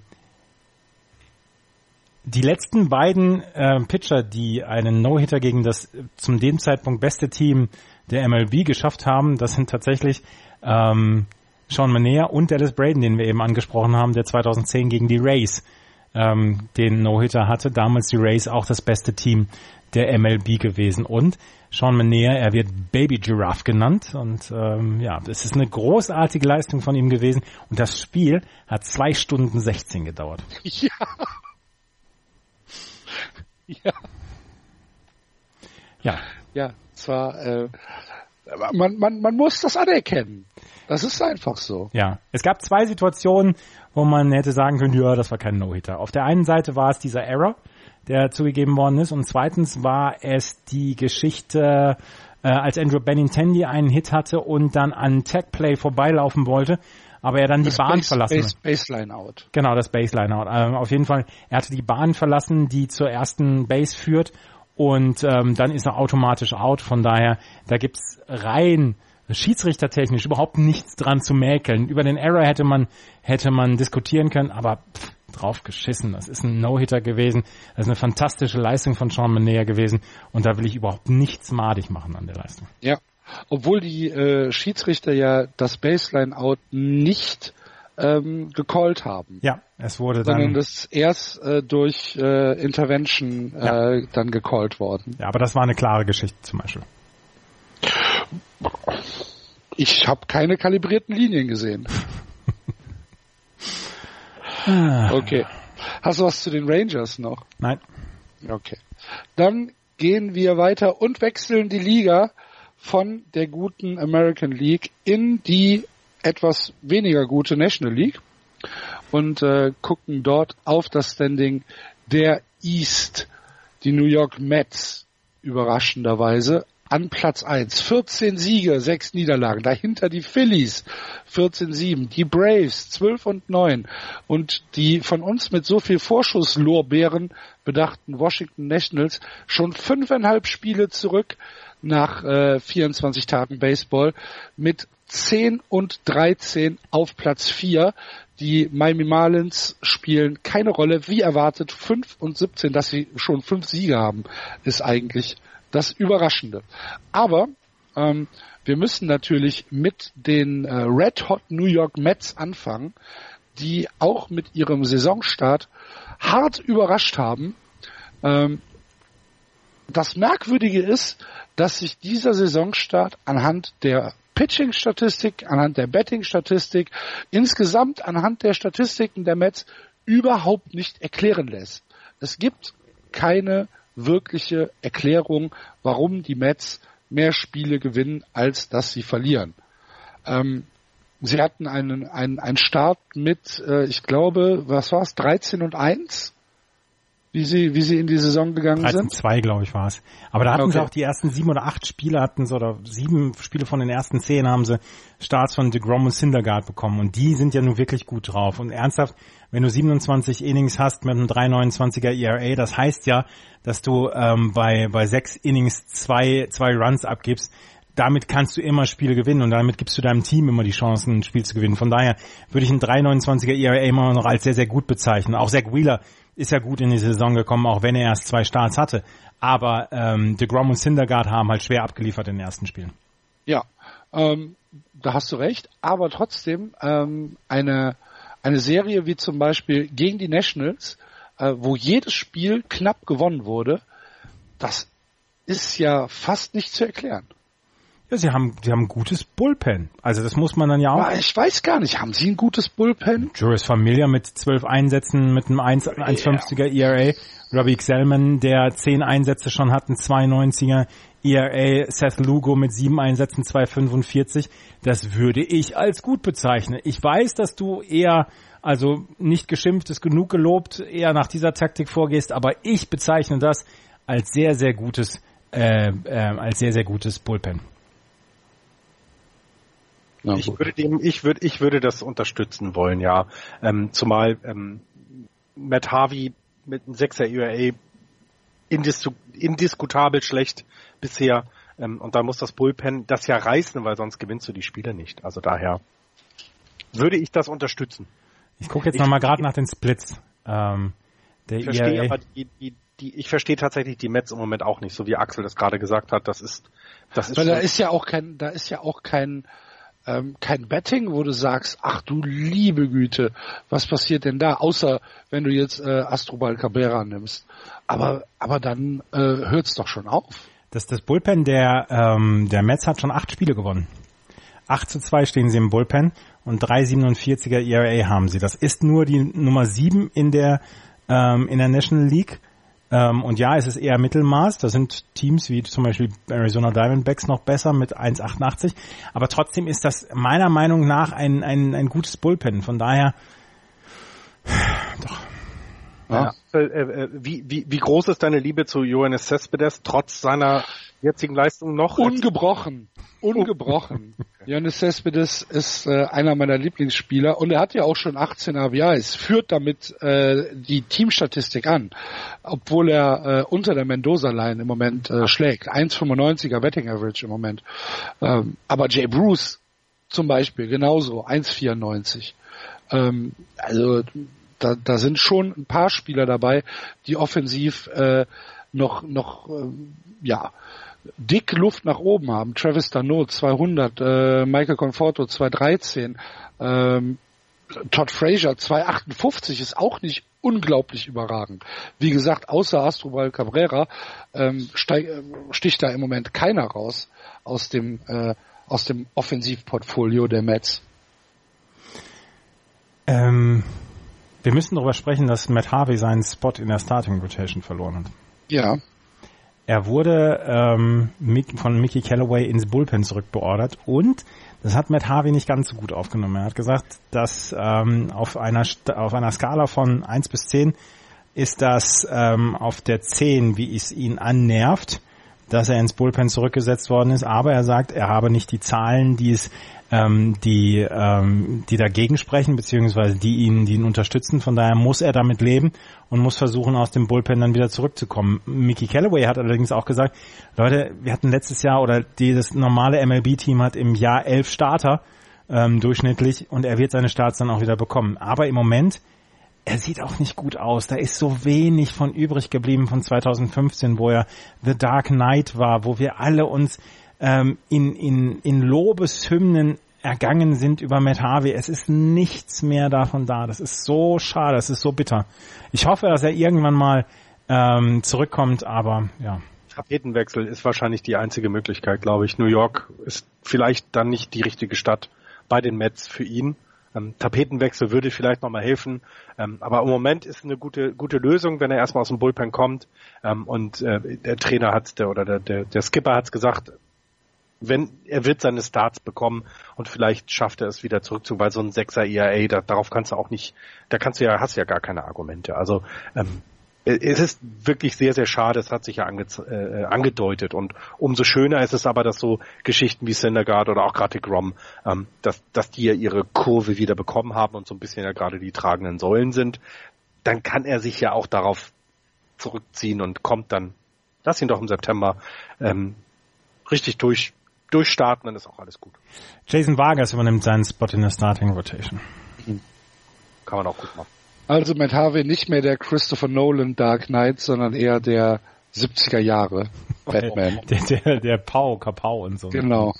Ja, oder Dings hier, äh, wie hieß der ja, zwischendurch? Der, der auch ähm, The Doors bei The Doors mitgespielt hat. Der war auch doof, der Batman. Keinerlei Ahnung, weiß ich nicht. George Clooney als Batman war auch scheiße. So. oh Gott, ja. Val Kilmer. War das, war, war, war, war, das, war das das mit Schwarzenegger und äh, ähm, Ich glaube ja. Wie heißt der Kleine? Danny DeVito. Äh, Danny DeVito, genau. Ja, Danny DeVito als Pinguin. Großartig. Der war aber, der war aber sehr, sehr gut. ja. auch, auch Arnold Schwarzenegger als Mr. Freeze war auch nicht so schlecht, aber äh, George Clooney als Val Kilmer war, glaube ich, auch mal Batman, oder? Val Kilmer, den meinte ich eben. Den meintest Val Kilmer hat ganz hervorragende Rollen gespielt, also den will ich jetzt bitte hier nicht. Aber nicht bei Batman. Aber nicht bei Batman, nein. Ganz definitiv. Da gibt's nur Christopher Nolan, mehr nicht. Also ja, der West ist der beste Batman, der jemals, den es jemals gab. So. Können, wie, wie schaffen wir jetzt den, den Sprung von Batman zu den Philadelphia Phillies? Äh, vielleicht mag Batman sehr gerne zarten Streichkäse, wie man ihn in Philadelphia als Spezialität kennt. Ich weiß es allerdings nicht. Ähm, die Phillies äh, 14 und, und, und 7. Auch etwas, womit wir wahrscheinlich eher nicht gerechnet haben. Und schon wieder ist ein Herrera äh, maßgeblich daran beteiligt. 3,29 für Odubel Herrera äh, führt damit die Offensivstatistik der Philadelphia Phillies an. Ähm, allerdings äh, ist das für mich Überraschende tatsächlich die wenigen Runs, die sie kassiert haben haben erst 106 Runs kassiert. Wenn man sich äh, die Phillies der letzten Jahre anguckt, dann ist das eine Verbesserung um gute 100 Prozent. Das ist, äh, ist ja fast schon sensationell. Zwei Namen im Pitching, Jake Arrieta, der jetzt ähm, so langsam in die richtige Richtung kommt und Nick Pivetta, der ähm, überraschend, einen überraschend guten Saisonstart hatte und ähm, hier wirklich für Aufsehen sorgt. Also die zwei Namen, auf die können sich die Philadelphia Phillies und allen voran Gabe Kepler, der nicht mehr belächelt wird nach einem ähm, 13 zu 3 aus den letzten 16 Spielen, auf die können sich verlassen. Du hast gerade Odubel Herrera genannt, aber ähm, der offensive, ja, der offensive Cornerstone der, ähm, der Philadelphia Phillies ist im Moment Reese Hoskins. Einer, der wirklich Star in the Making ist, ähm, der, der super, super Offensivstatistiken hat und ähm, der dann auch noch ähm, auf der First Base einen guten Job macht. 25 Jahre alt ist er erst und der könnte zum Beispiel mit Leuten wie ähm, Odubel Herrera auch die Zukunft dann ähm, dieser Philadelphia Phillies sein. Und sie spielen im Moment wirklich guten Baseball. Ist Hoskins kein, kein Outfielder? Ähm, der steht doch im Left Field, oder nicht? Äh, er war First Baseman, ist jetzt Left Fielder, Entschuldigung, ja. Ja. Entschuldigung. Ähm, ja, ab, absolut. Äh, Jake Arrieta jetzt mit seinem dritten Start und er sagt auch, das ist alles ein gutes Zeichen. Das äh, macht Spaß. Ach Quatsch, mit seinem, doch, mit seinem dritten Start, ne? Mhm. Äh, und er sagt, das ist ein gutes Zeichen, es macht Spaß im Moment äh, zu pitchen. 17 äh, zwei Drittel Innings hat er schon. 204 ist sein äh, ERA. Und äh, ja, drücken wir ihm die Daumen, dass es so weitergeht. Ich äh, hege keinen Groll gegen Jake Arrieta. ich auch nicht. Jake Arrieta, Aaron Nola, Nick Pivetta. Wenn du ja. die drei hast mit solchen ERAs unter drei, alle drei im Moment, dann kann dir eigentlich nicht viel passieren. Ja. Und die Phillies mit dem äh, schönsten Throwback-Jersey der letzten 25 Jahre. Dieses äh, Blau Bordeaux-Rot. Wunderschön. Das habe ich verpasst. Ja. Ist aber trotzdem so. Ah, ah okay, ja, ja, ja, ich sehe es gerade. Oh ja, oh, mit dem schönen P, ja. Ja, wunder, ja. wunder, wunder, wunderschön. Nicht, nicht, ähm, so, nicht so schlimm wie das von den Pirates, was sie davor, äh, was wir äh, in der letzten Sendung angesprochen haben. Ja, kann man das, sehr das, das Dalton Ding ja. von den Pirates, ja, ne. Ähm, tatsächlich sehr schön. Ähm, wo geht's für die Phillies hin, wenn du dir jetzt das Schedule anguckst? Sie haben jetzt eine knüppelharte Serie gegen die Arizona Diamondbacks, dann äh, eine Serie gegen die Braves, also divisionsintern, ein bisschen Entspannung gegen die äh, Miami Marlins und dann geht es ähm, gegen Washington, San Francisco und die New York Mets bis Mitte Mai. Das ist kein einfacher Spielplan, den die äh, Phillies da im Moment vor der vor der Brust haben. Und wenn sie im, äh, damit, also wenn sie da rauskommen und zwei Spiele unter 500 sind, glaube ich, ist das ein, eine, ein, ein, ein, ein, eine sehr, ein sehr gutes Ergebnis. Ähm, zu vermuten ist aber, dass sie wahrscheinlich durch den, durch den Antrieb, den sie gerade haben, sogar vielleicht 50-50 oder sogar mit mehr Siegen als Niederlagen rauskommen. Also wenn sie da mit 50-50 rauskommen, dann, ähm, dann glaube ich, dass, dass die Phillies äh, tatsächlich eine Möglichkeit haben, sogar bis in den Herbst äh, oder bis zur Trade Deadline da echt eine Rolle zu spielen und dann mal anzugucken glaube, das wollen sie noch gar nicht. Ich glaube, nee, aber gut, aber 50-50 ging, wäre gut. Ja, ja, natürlich, absolut. Und sie haben es ja mit, mit der Verpflichtung von Jake Arrieta auch gezeigt, dass sie eben ähm, nicht mehr fünf Jahre warten wollen, sondern vielleicht schon eben dieses Jahr ein bisschen besser spielen wollen als letztes Jahr und eben angreifen. Und ähm, das trägt dann eben. Ich finde so, so, also man kann es ja auch über die Braves sagen, wenn, wenn wir da jetzt zukommen das ist eine wirklich tolle Saison, die sie, die sie bisher spielen. Ähm, es zeigt eben, dass diese Geduld beim Aufbau und dann aber vernünftig nachlegen, vernünftig äh, vielleicht auch ähm, von außen verstärken und nicht alles von innen zu machen, dass das hilft und, und die Phillies zeigen es gerade. Ähm, ich finde das finde es gut. Ja, aber ich meine, sie haben ja Jake Arrieta geholt, sie haben Carlos Santana geholt, der im Moment noch mehr mit seiner Gitarre als mit dem Schläger zu tun hat, aber ähm, sie haben ja schon von außen Phillies, ja, aber bei den Braves eben Ach so, ja. ist, es ja, ist es ja eben nicht so. Aber sie haben ja auch ein bisschen getradet äh, davor schon, um zu so ein bisschen Erfahrung reinzubringen und nicht alles den jungen Leuten zu lassen. Deswegen, ich finde, das ist ein guter Weg und im Endeffekt werden wahrscheinlich die Nationals dann in zwei Wochen, wenn wir wieder äh, darüber sprechen oder genauer uns das angucken, äh, mit fünf Siegen führen. Weil sie einfach das bessere Team sind. Aber ja, da müssen sie aber richtig arbeiten für. Ja, natürlich, aber das äh, klar, aber ich glaube, der Weg, den die Phillies und auch die Braves eingeschlagen haben, wir haben es in der Vorschau gesagt, ich glaube, in den nächsten drei Jahren wird über diese beiden Mannschaften der Titel gehen in der National League East. Und ähm, das zeigt jetzt eben jetzt so ein bisschen die, das, was wir in der Zukunft dort erwarten können. Und das finde ich, finde ich fantastisch, weil es eben diesen Sport so interessant macht. Es ist eben nicht nur immer New York und Washington in der National League East, sondern Da können andere kommen, also bis auf Miami, aber sonst können da alle kommen. Es wird Miami aber auch Zeit, dass die Philadelphia Phillies mal wieder 30 Jahresplan. ja. Jetzt lass Derek ähm, Jeter doch erstmal die nächsten zwölf Jahre in Ruhe. Dann können wir nochmal drüber sprechen. Erst dann lässt sich seine Arbeit auch wirklich beurteilen. Äh, kleiner kleiner äh, Statistik-Happen noch äh, zu den zu den Mets. Äh, das Spiel der äh, Braves gegen die Mets am letzten Samstag war es angesetzt, was verschoben wurde, war das 26. Spiel, was äh, ausgefallen ist in äh, dieser Saison bisher wegen äh, Wetterkapriolen. Und es, äh, damit äh, hat man einen Rekord aufgestellt, denn noch nie seitdem das Commissioners Office äh, da Statistiken äh, drüber führt, wie viele Spiele denn wann ausfallen, das äh, ist überraschenderweise erst seit 1986 der Fall, äh, gab es mehr verschobene Spiele im April. Schon wieder ein Rekord. Ja, und das ist ja gerade, weil sie den Plan ja ein bisschen strecken wollten, ist das natürlich Futter für alle, die sagen, hey, wir hätten es doch so lassen können wie vorher.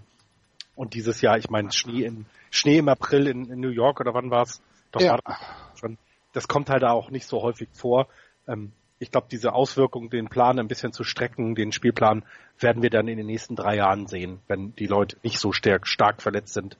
Ich habe, ich habe letzte Woche äh, auf äh, meinem neuen Lieblingssender, dem MLB Network, vielen Dank, liebes The Zone, dass ihr das MLB Network ins Programm genommen habt. Ganz, ganz hervorragend.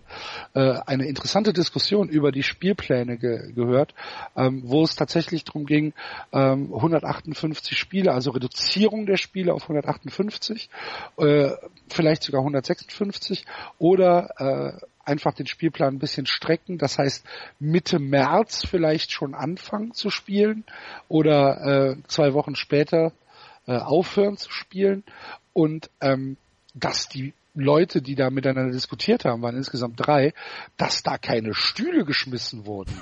Das, das war das eigentlich Überraschende. Ist quasi der WhatsApp-Channel von Just Baseball. Alter, wie die sich angekackt haben, das war unfassbar. Leute, es geht hier um Spielplan. Nee, das ist schon eine heilige Kuh da. Ja, aber ich meine, Florian, Florian nervt ja auch, wenn wir mal über wenn wir mal konstruktiv Kritik an den Red Sox üben, dann nervt er ja auch im, im WhatsApp-Chat. Also ich kann da schon ein Buch darüber gehen. Ich werde das alles speichern. Und es wird, es wird, wird ein, ein, ein Enthüllungsbuch äh, äh, werden. Genau, im ja. Aber wir müssen natürlich, wir müssen schon ein bisschen über Washington reden, oder? Ja, Und äh, über den, über den wirklich, ja, muss man, muss man eigentlich so sagen, schwachen Start äh, drei Spiele negativ, fünfeinhalb Spiele hinter äh, den New York Mets zurück. Jetzt die letzten drei Spiele wieder verloren, darunter unter anderem eins gegen die Giants, äh, zwei, zwei gegen die Dodgers, haben äh, keine Serie gewonnen, doch eine gegen die Braves haben sie gewonnen, wenn ich das hier mal so überblicke. Und eine gegen die Reds, Entschuldigung. Also gegen die Reds und gegen die Braves haben sie ihre Serien äh, gewonnen, sonst alles verloren. Und äh, da waren schon so ein paar bedenkliche Sachen dabei, ähm, wie zum Beispiel der Sweep äh, bei den bei den Mets. Ähm, 8-2, 3-2, 6 oder jetzt die letzten äh, Auftritte bei den Dodgers, ähm, die auch nicht wirklich gut waren. Ähm, wo haben wir denn da im Moment das große Problem?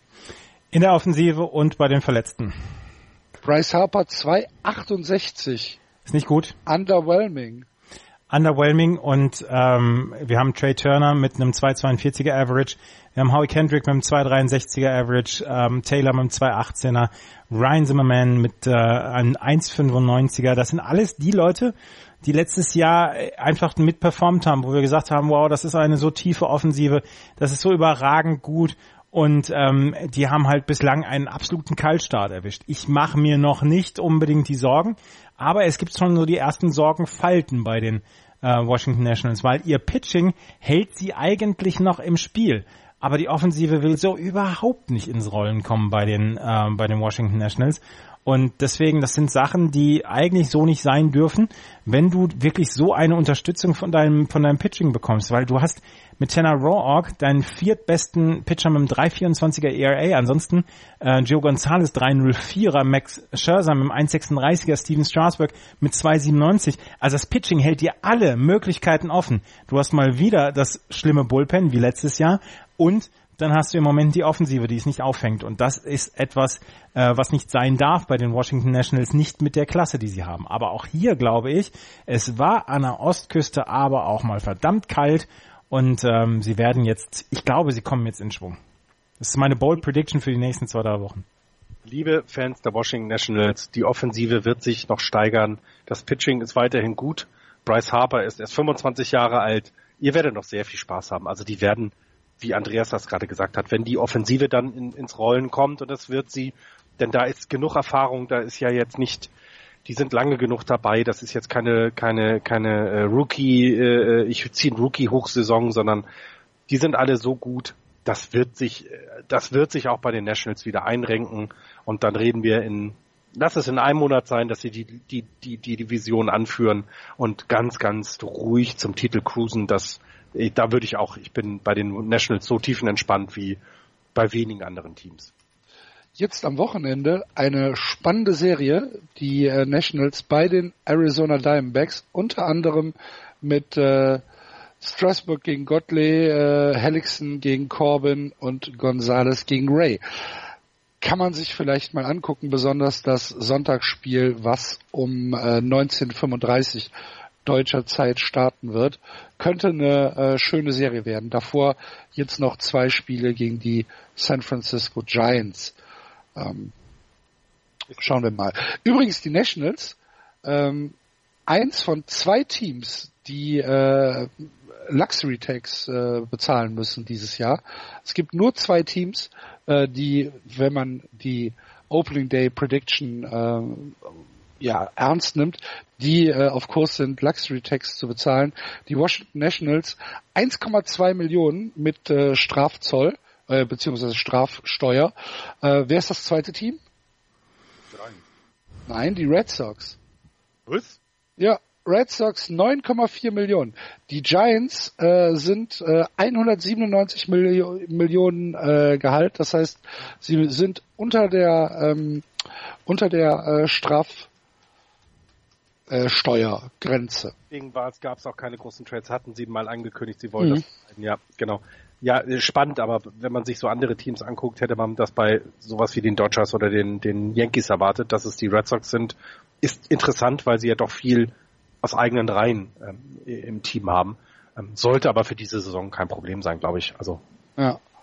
Übrigens, ähm, äh, die, äh, die Mannschaft, die in den äh, letzten Jahren für, ähm, für, für Rekorde gesorgt hat, äh, waren die, na, Dodgers. Über vier Jahre fast 150 Millionen Dollar an Luxury Tax. Das ist äh, harter Stoff. Man soll auch zeigen, wenn es einem gut geht. Ja, richtig. Ähm, kann mal die Ringe zählen, die sie sich damit gekauft haben. oh, schade. Entschuldigung, Thorsten, das war nicht mehr. Du bist mal wieder sehr leise, Florian. Achso, ja, weil meine Stimme gerade einen Frosch hat. Ich schalte mich mal kurz weg. Okay. Ähm, möchtest du, Andreas, noch was über die Marlins äh, bereden? Nee, wir müssen ein bisschen aus dem Quark kommen jetzt so. Langsam. Ja, meine Tochter ins Bett und ich, ich sitze gerade in ihrem Zimmer und nehme dort ab. Okay, okay. Dann äh, müssen wir jetzt die nächsten beiden Divisionen ein bisschen komprimierter machen und äh, dann in der nächsten Woche mit denen vielleicht mal anfangen. Gucken wir in die National League Central, angeführt von den St. Louis Cardinals. Jetzt schon keine Lust mehr darüber zu sprechen. 13 und 8, dahinter die Brewers 14 9, die Pirates 12 und 10 und die Chicago Cubs ähnlich wie die Washington Nationals underwhelming 10 und 9. Zwar positiv und nur zwei Spiele zurück, aber trotzdem nur auf Platz 4.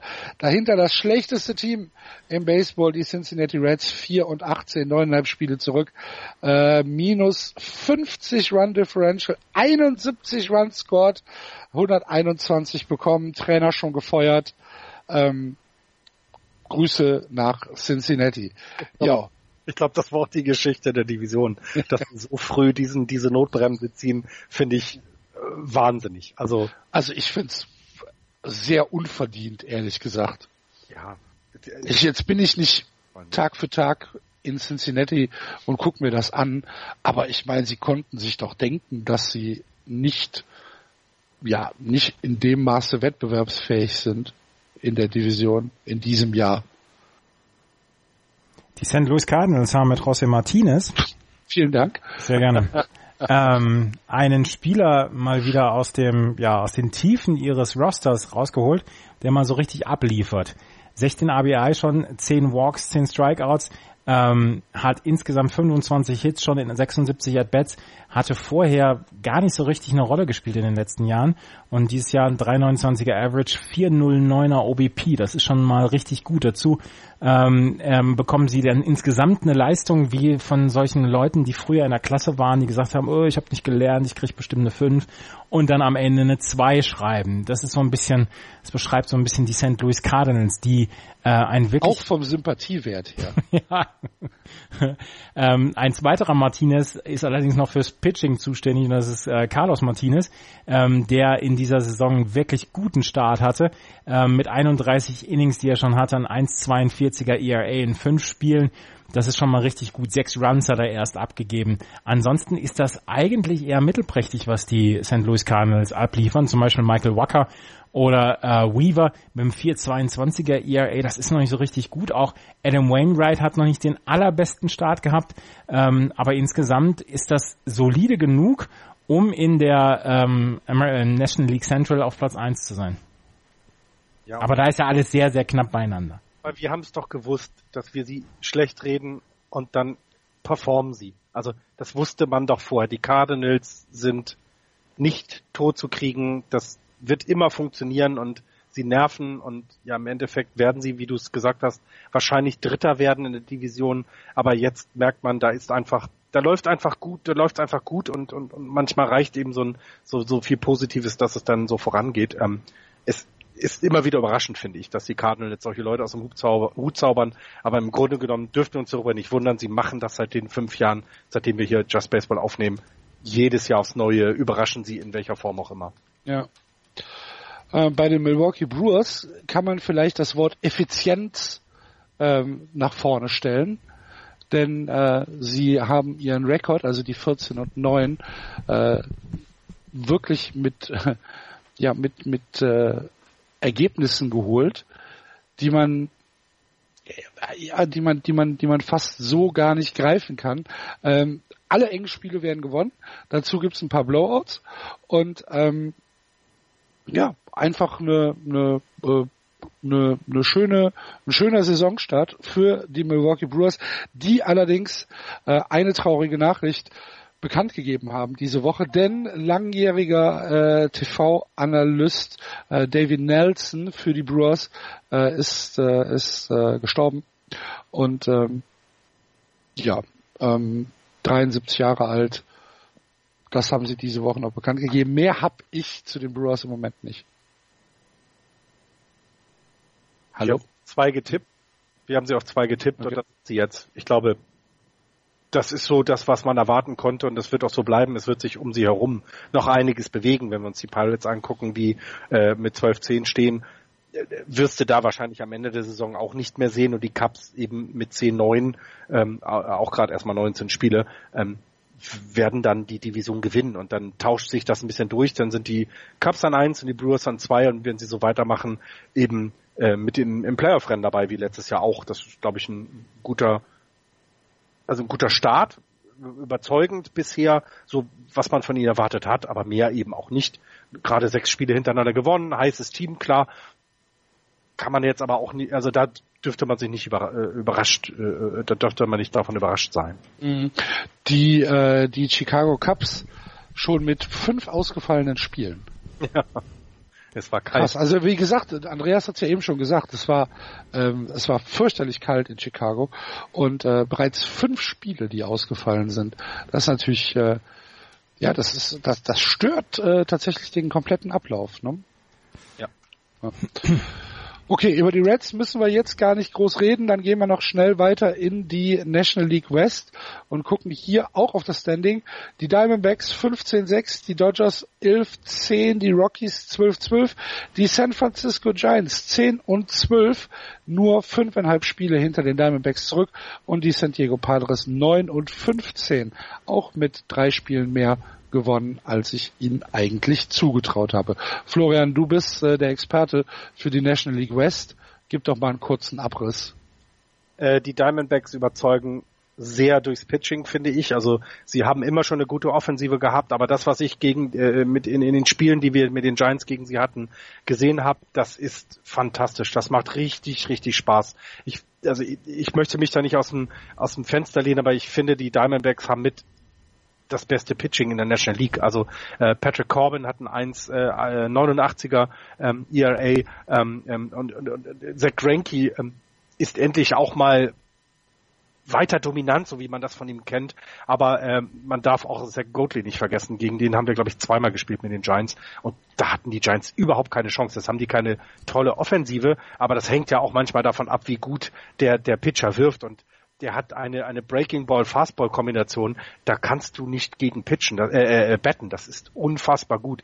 Das macht richtig, richtig Laune und wenn du dann anguckst, was die Offensive kann und äh, Paul Goldschmidt ist, glaube ich, einer der besten First Basemen, die ich bisher gesehen habe. Also ich finde, das ist überragend, was er macht. Das, das ist toll. Ähm, sie haben mit Peralta, Pollock, äh, äh Ketamate, der äh, Leute, die ja, die defensiv gut sind, aber in der Offensive auch was machen. Kette Mate gerade so, so ein bisschen noch nicht hinten, also noch ein bisschen hinten ran, was die Offensive angeht. Aber wir wissen, dass die einfach sehr, sehr viel drauf haben. Und ich finde es nicht überraschend, dass die Diamondbacks die Division äh, mitbestimmen. Ich finde es halt tatsächlich, dass es eben diese vier Spiele vor vor den Dodgers sind, die Kaltstart hatten, finde ich auch. Jetzt sind sie an der Westküste, deswegen da war es wärmer als überall anders. Ähm, die Dodgers sind noch nicht so ganz aus dem Quark gekommen. Äh, von den Rockies erwartet, also finde ich, äh, hat man das, was man bekommt. Äh, dadurch, dass sie in der Höhe spielen, ähm, sind sie halt immer so ein Team, was zu Hause gerne ja, gewinnt und auswärts, dann haben sie Schwierigkeiten, gerade was die Offensive angeht. Ähm, und von den Padres, ja, ich glaube, mehr hatten wir nicht erwartet. Habe ich ein Team vergessen? Buster Olney hat gerade geschrieben, Giants sollten Madison Bumgarner traden. Entschuldige, ich kann den Kerl nicht ernst nehmen. Entschuldige, es geht nicht. Madison Bumgarner wird ein Denkmal bekommen in San Francisco. naja, das hatten, das hatten wir, das hatten wir ja, ähm, das hatten wir ja auch gedacht äh, in Miami mit Giancarlo Stanton, dass das niemals passieren wird. Giancarlo Stanton ist was ganz anderes als Matt. Entschuldige bitte. Also nein, also jetzt jetzt hören wir aber auf.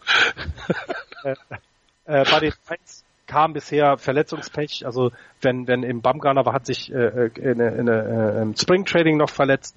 Jeff Samacha konnte mittlerweile spielen. John Equato äh, hat in seinen ersten Starts 0 35er ERA wird natürlich in der WhatsApp-Gruppe völlig ignoriert. Klar, überall ja. in der Liga ignoriert. Ja, ja, genau.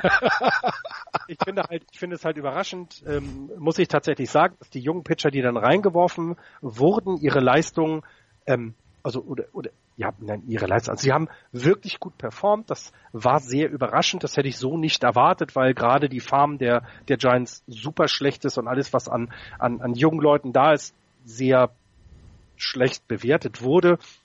Bisher finde ich, ist es ein, ein Top-Start bei den verletzten 10, 12 in, in dieser starken Division zu stehen, ähm, weil auch die Rockies was können, weil die Dodgers meiner Meinung nach immer noch World Series Favorit sind aus der National League äh, und die Diamondbacks so einen furiosen Start hingelegt haben, finde ich das völlig in Ordnung.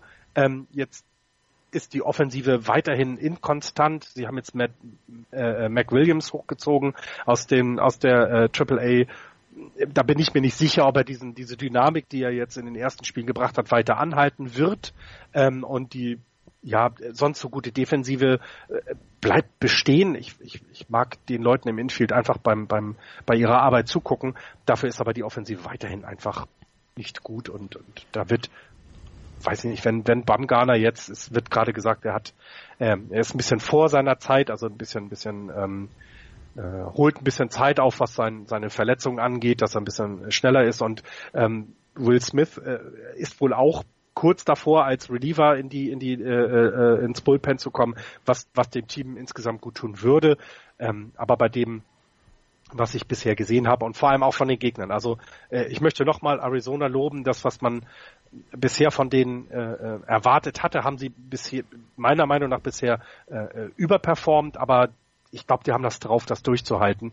Und äh, die Dodgers werden sich sehr strecken müssen dieses Jahr. Und ich bin gespannt, ob sie es schaffen, ähm, nochmal so eine gute Saison hinzulegen, wie sie es in der, im letzten halben Jahr hatten, der, der letzten Saison. Und ähm, ich weiß nicht, ob, ob das dieses Mal reicht. Ähm, es wird eine spannende Division, glaube ich, auch im Westen, weil gerade mit, mit auch den Rockies sind da drei Teams, die sich um die Playoff-Plätze äh, kämpfen können und äh, vor allem auch um den Divisionstitel. Ich, ich glaube, dass, ähm, obwohl es so weit weg ist, ist das sehr spannend anzusehen. Ja, also dann harren wir der, der halt, der Dinge, halt, halt, halt, halt, halt, halt, halt, halt, halt. Drei Geschichten habe ich jetzt noch hier. Ach du liebe Güte. Ja. Bei den Colorado Rockies gab es gestern zum zweiten Mal in der Geschichte der MLB einen weiblichen Play-by-Play-Caller. Jenny Kavner. Ähm, sie hat äh, für die MLB äh, für zwei, zwölf Jahre schon gearbeitet und sie ist die erste Frau seit 1993, die ein Play-by-Play -play gemacht hat ähm, in einer MLB Fernsehübertragung. Hat gestern. Ähm, Wer ist denn die Frau bei ESPN? Die bei Monday Night Baseball. Ja, aber die hat kein Play-by-Play. Die hat, die ah, hat ja mal Color, Color. Ja, ja, genau, okay, genau, genau. Okay, okay. Und Jessica Mendoza war das. Mendoza, genau. Ja. Und sie ist die erste Play-by-Play -play seit 1993. Soll jetzt häufiger eingesetzt werden. Hat einen sehr schönen Home Run Call gehabt gestern. Und ähm, es ist noch sehr weit hin bis zu einer Gleichstellung äh, von Frauen bei Play-by-Play -play bei MLB übertragen, aber ein Anfang ist gemacht. 1993 war äh, Gail Gardner mal die erste, die Play-by-Play -play gemacht hat, 25 Jahre. Und ähm, Jenny Kovner hat das gemacht gestern beim Spiel der Colorado Rockies gegen die San Diego Padres. Bei den LA Dodgers hat Walker Bueller gestern sein Starting ähm, Debüt gegeben. Er hat letztes Jahr in der Postseason ähm, für die Dodgers im Relief gepitcht. Das hat nicht so ganz gut geklappt für die Dodgers. Und jetzt hat er gestern, er ist nach wie vor einer der Top-Prospects der LA Dodgers, hat er sein ähm, Comeback gegeben, beziehungsweise sein, sein Big League-Debüt, was die, was das Starting-Pitching angeht. Ähm, fünf Innings hat er, ähm, hat er durchgehalten und das passt auch und hat vor allen Dingen acht Pitches gehabt, die wenigstens 99 Meilen auf der Uhr hatten. Das hat in dieser Saison bislang nur Noah Syndergaard geschafft. Hat er denn eine Entschuldigung gehabt? Der Beulah braucht doch eine Entschuldigung, wenn er im Baseballstadion ist. Da haben, da haben wir letzte Woche schon, äh, letzte, Mal, letzte Saison schon drüber gesprochen, dass äh, wir es sehr, sehr schade finden, dass äh, Walker dass nicht, er nicht Ferris heißt. Ja, und dann müssen, müssen wir einmal gerade noch ein paar Worte über den, den Brandon Belt at-bat, über das Brandon Belt at-bat ja, verlieren. Ja, ja. 13 äh, Minuten, 13 Minuten hat das at-bat gedauert von Brandon Belt gegen Jaime Barrier. 12 Minuten 45, um genau zu sein. Es gab am Ende Beifall von beiden Dugouts. Zwischendurch musste sogar Brandon Belt einmal grinsen, ich glaube beim 16. oder 17. Pitch. Und er hat es dann noch äh, vier Pitches weiter ausgehalten und ist dann mit einem Flyout ausgeschieden ins Right Field. Aber, ja, ich meine, er war, glaube ich, nach dem sechsten Pitch bei drei und zwei. Ja. Und dann hat und er hat das dann, hat dann abgefault. 14 Mal. Du musst den Ball ja auch treffen dafür. Ja. Der, war das nicht gegen, nee, gegen Barrier, äh, Entschuldigung, ja. Heimer Barrier, genau ähm, du musst den Ball ja auch treffen. Es ist ja, ähm, du kannst ja sagen, ja, das sind ja alles Foulballs gewesen, aber du musst ihn ja erstmal treffen. Und vor allen Dingen bei drei und zwei kannst du es dir ja nicht mehr leisten. Entweder wird's ein, wird's ein Walk oder ein Strikeout. Und ähm, ja, und zumal was, was man dabei eben nicht vergessen darf, die, ähm, wie schwer es eben ist, den Ball tatsächlich dann ins Spiel zu bringen. Und das hat man gesehen, weil den sein Aus war dann ein Flyball. Das heißt, der Pitcher hat es auch nicht zugelassen, dass trotz der vielen Pitches, die er in, die er in dem At-Bat hatte, dass der Batter daraus irgendetwas geholt hat. Also das war ein Flyout. Und das finde ich von beiden Seiten war das äh, Baseball auf höchstem Niveau. Ich hoffe aber, wir sehen das nicht so häufig, weil das ist echt gruselig. Ich fand das ja, super. Also, also so zwei, dreimal pro Saison. Schon, ich wäre schon längst nach Hause gegangen.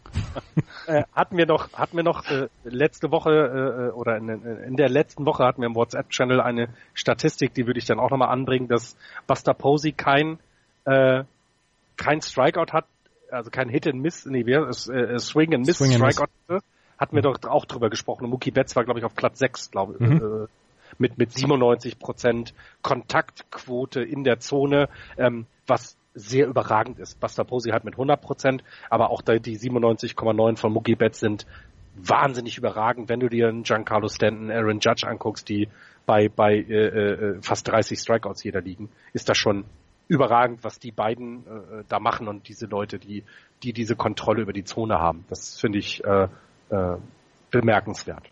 Ja. Gut. Eins, eins, Können eins, wir die MLB für diese Woche abschließen? Eins noch gerade, wir haben, ähm, wir haben es noch nicht drüber gesprochen, Ryan Bollinger, der letztes Jahr wieder Hard Disciples gepitcht hat, der dann im Winter von den ähm, New York Yankees gesigned worden ist mit einem Minor League Contract, ist heute in die Triple A hochgecallt worden und wird für Wilton, oh jetzt habe ich schon wieder vergessen, Scranton Wilkes Bar Rail Riders, für die Scranton Wilkes Bar Rail Riders heute Nacht ähm, pitchen und äh, wahrscheinlich aus dem Relief pitchen, aber ich drücke ganz, ganz fest die Daumen, dass äh, Ryan Bollinger, der letztes Jahr für die Hard Disciples ein überragendes Jahr hatte, dann ähm, wirklich dann auch zum Einsatz kommen wird. Eine sehr gute Überleitung, denn äh, lass uns zum Abschluss noch einen ganz, ganz kurzen Blick auf die Baseball-Bundesliga werfen. Ähm, Heidenheim und Bonn nach äh, vier, vier Spieltagen immer noch unbesiegt. Ähm, wir äh, gucken mal kurz auf die Tabellen. Im Norden führen die Bonn Capitals mit 8 und 0, dahinter Solingen 6 und 2, Berlin 4 und 4, die Cologne Cardinals 3 und 3, yeah, yeah, yeah. Ähm, die äh, Untouchables aus Paderborn ebenfalls 3 und 3, Doren 2 und 4, Hamburg 1 und 5 und die Bremen Dockers starten in die Bundesliga mit einer 1 und 7 Bilanz. Im Süden sieht es so aus, dass die Heidenheim Heideköpfe, wie eben schon gesagt, ungeschlagen führen 7 und 0 dahinter. Die äh, Buchbinder Legionäre aus Regensburg 5 und 3 Mainz 5 und 3 München Hard Disciples 4 und 3 die Mannheim Tornadoes 4 und 4 viele Grüße an die Mannheim Tornadoes. Hallo äh, die folgen uns nämlich jetzt auf Twitter. Äh, Seid gegrüßt, liebe Mannheimer. Äh, die St. Louis Hornets 2 und 6, die Stuttgart Reds 2 und 6 und die Ulm Falcons 2 und 6. Und wenn ihr euch äh, ein bisschen mehr mit der Bundesliga beschäftigen wollt, dann haben wir einen Tipp für euch, nämlich der Andreas wird mit dem äh, Tim Collins ähm, in, äh, im Rahmen der Sportshow auf Mein Sportradio ein Segment über äh, die Baseball-Bundesliga jetzt äh, in, äh, ins Programm hieven. Ist wöchentlich, ne, Ja, Andreas? wöchentlich, mhm. Wöchentlich äh, im Rahmen der Sportschau auf www.meinsportradio.de ähm, und da wird kompakt, knackig über das Geschehen in der Baseball-Bundesliga informiert. Hört da mal rein.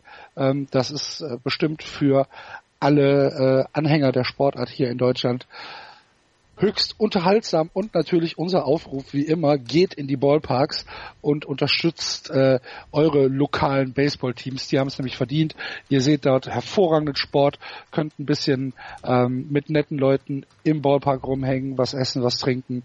Das macht riesengroßen Spaß. Macht das und unterstützt euer Local Team hier in Deutschland. Und wenn ihr Foto, äh, wenn ihr im Ballpark seid, macht Fotos, twittert es an uns, wir, wir retweeten es. Wir wollen die Fotos aus allen Ballparks Deutschlands sehen in dieser Saison. Jawohl. Das wollen wir. Ähm, vielen Dank für die Leute, die das schon regelmäßig machen. Um, Clemens, Jakob, viele Grüße, vielen Dank. Ähm, dann war's das für diese Woche mit Just Baseball. Vielen Dank fürs Zuhören, hat wieder Spaß gemacht. Wenn ihr uns äh, schreiben wollt, entweder Lob, Kritik, Anregungen, was können wir besser machen, was hat euch gefallen, dann sind unsere Kommentare im Blog natürlich offen unter www.justbaseball.de oder auf Twitter oder auf Facebook. Wir sind äh, da überall erreichbar und geben uns auch große Mühe, euch allen immer zu antworten.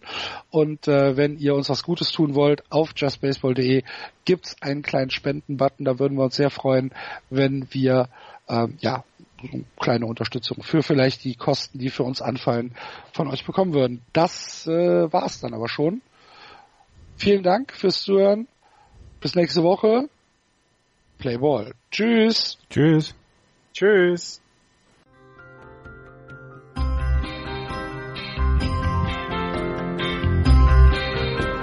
Das Das war Just Baseball. Ihr findet uns auf justbaseball.de, bei Facebook, bei Twitter und natürlich bei iTunes.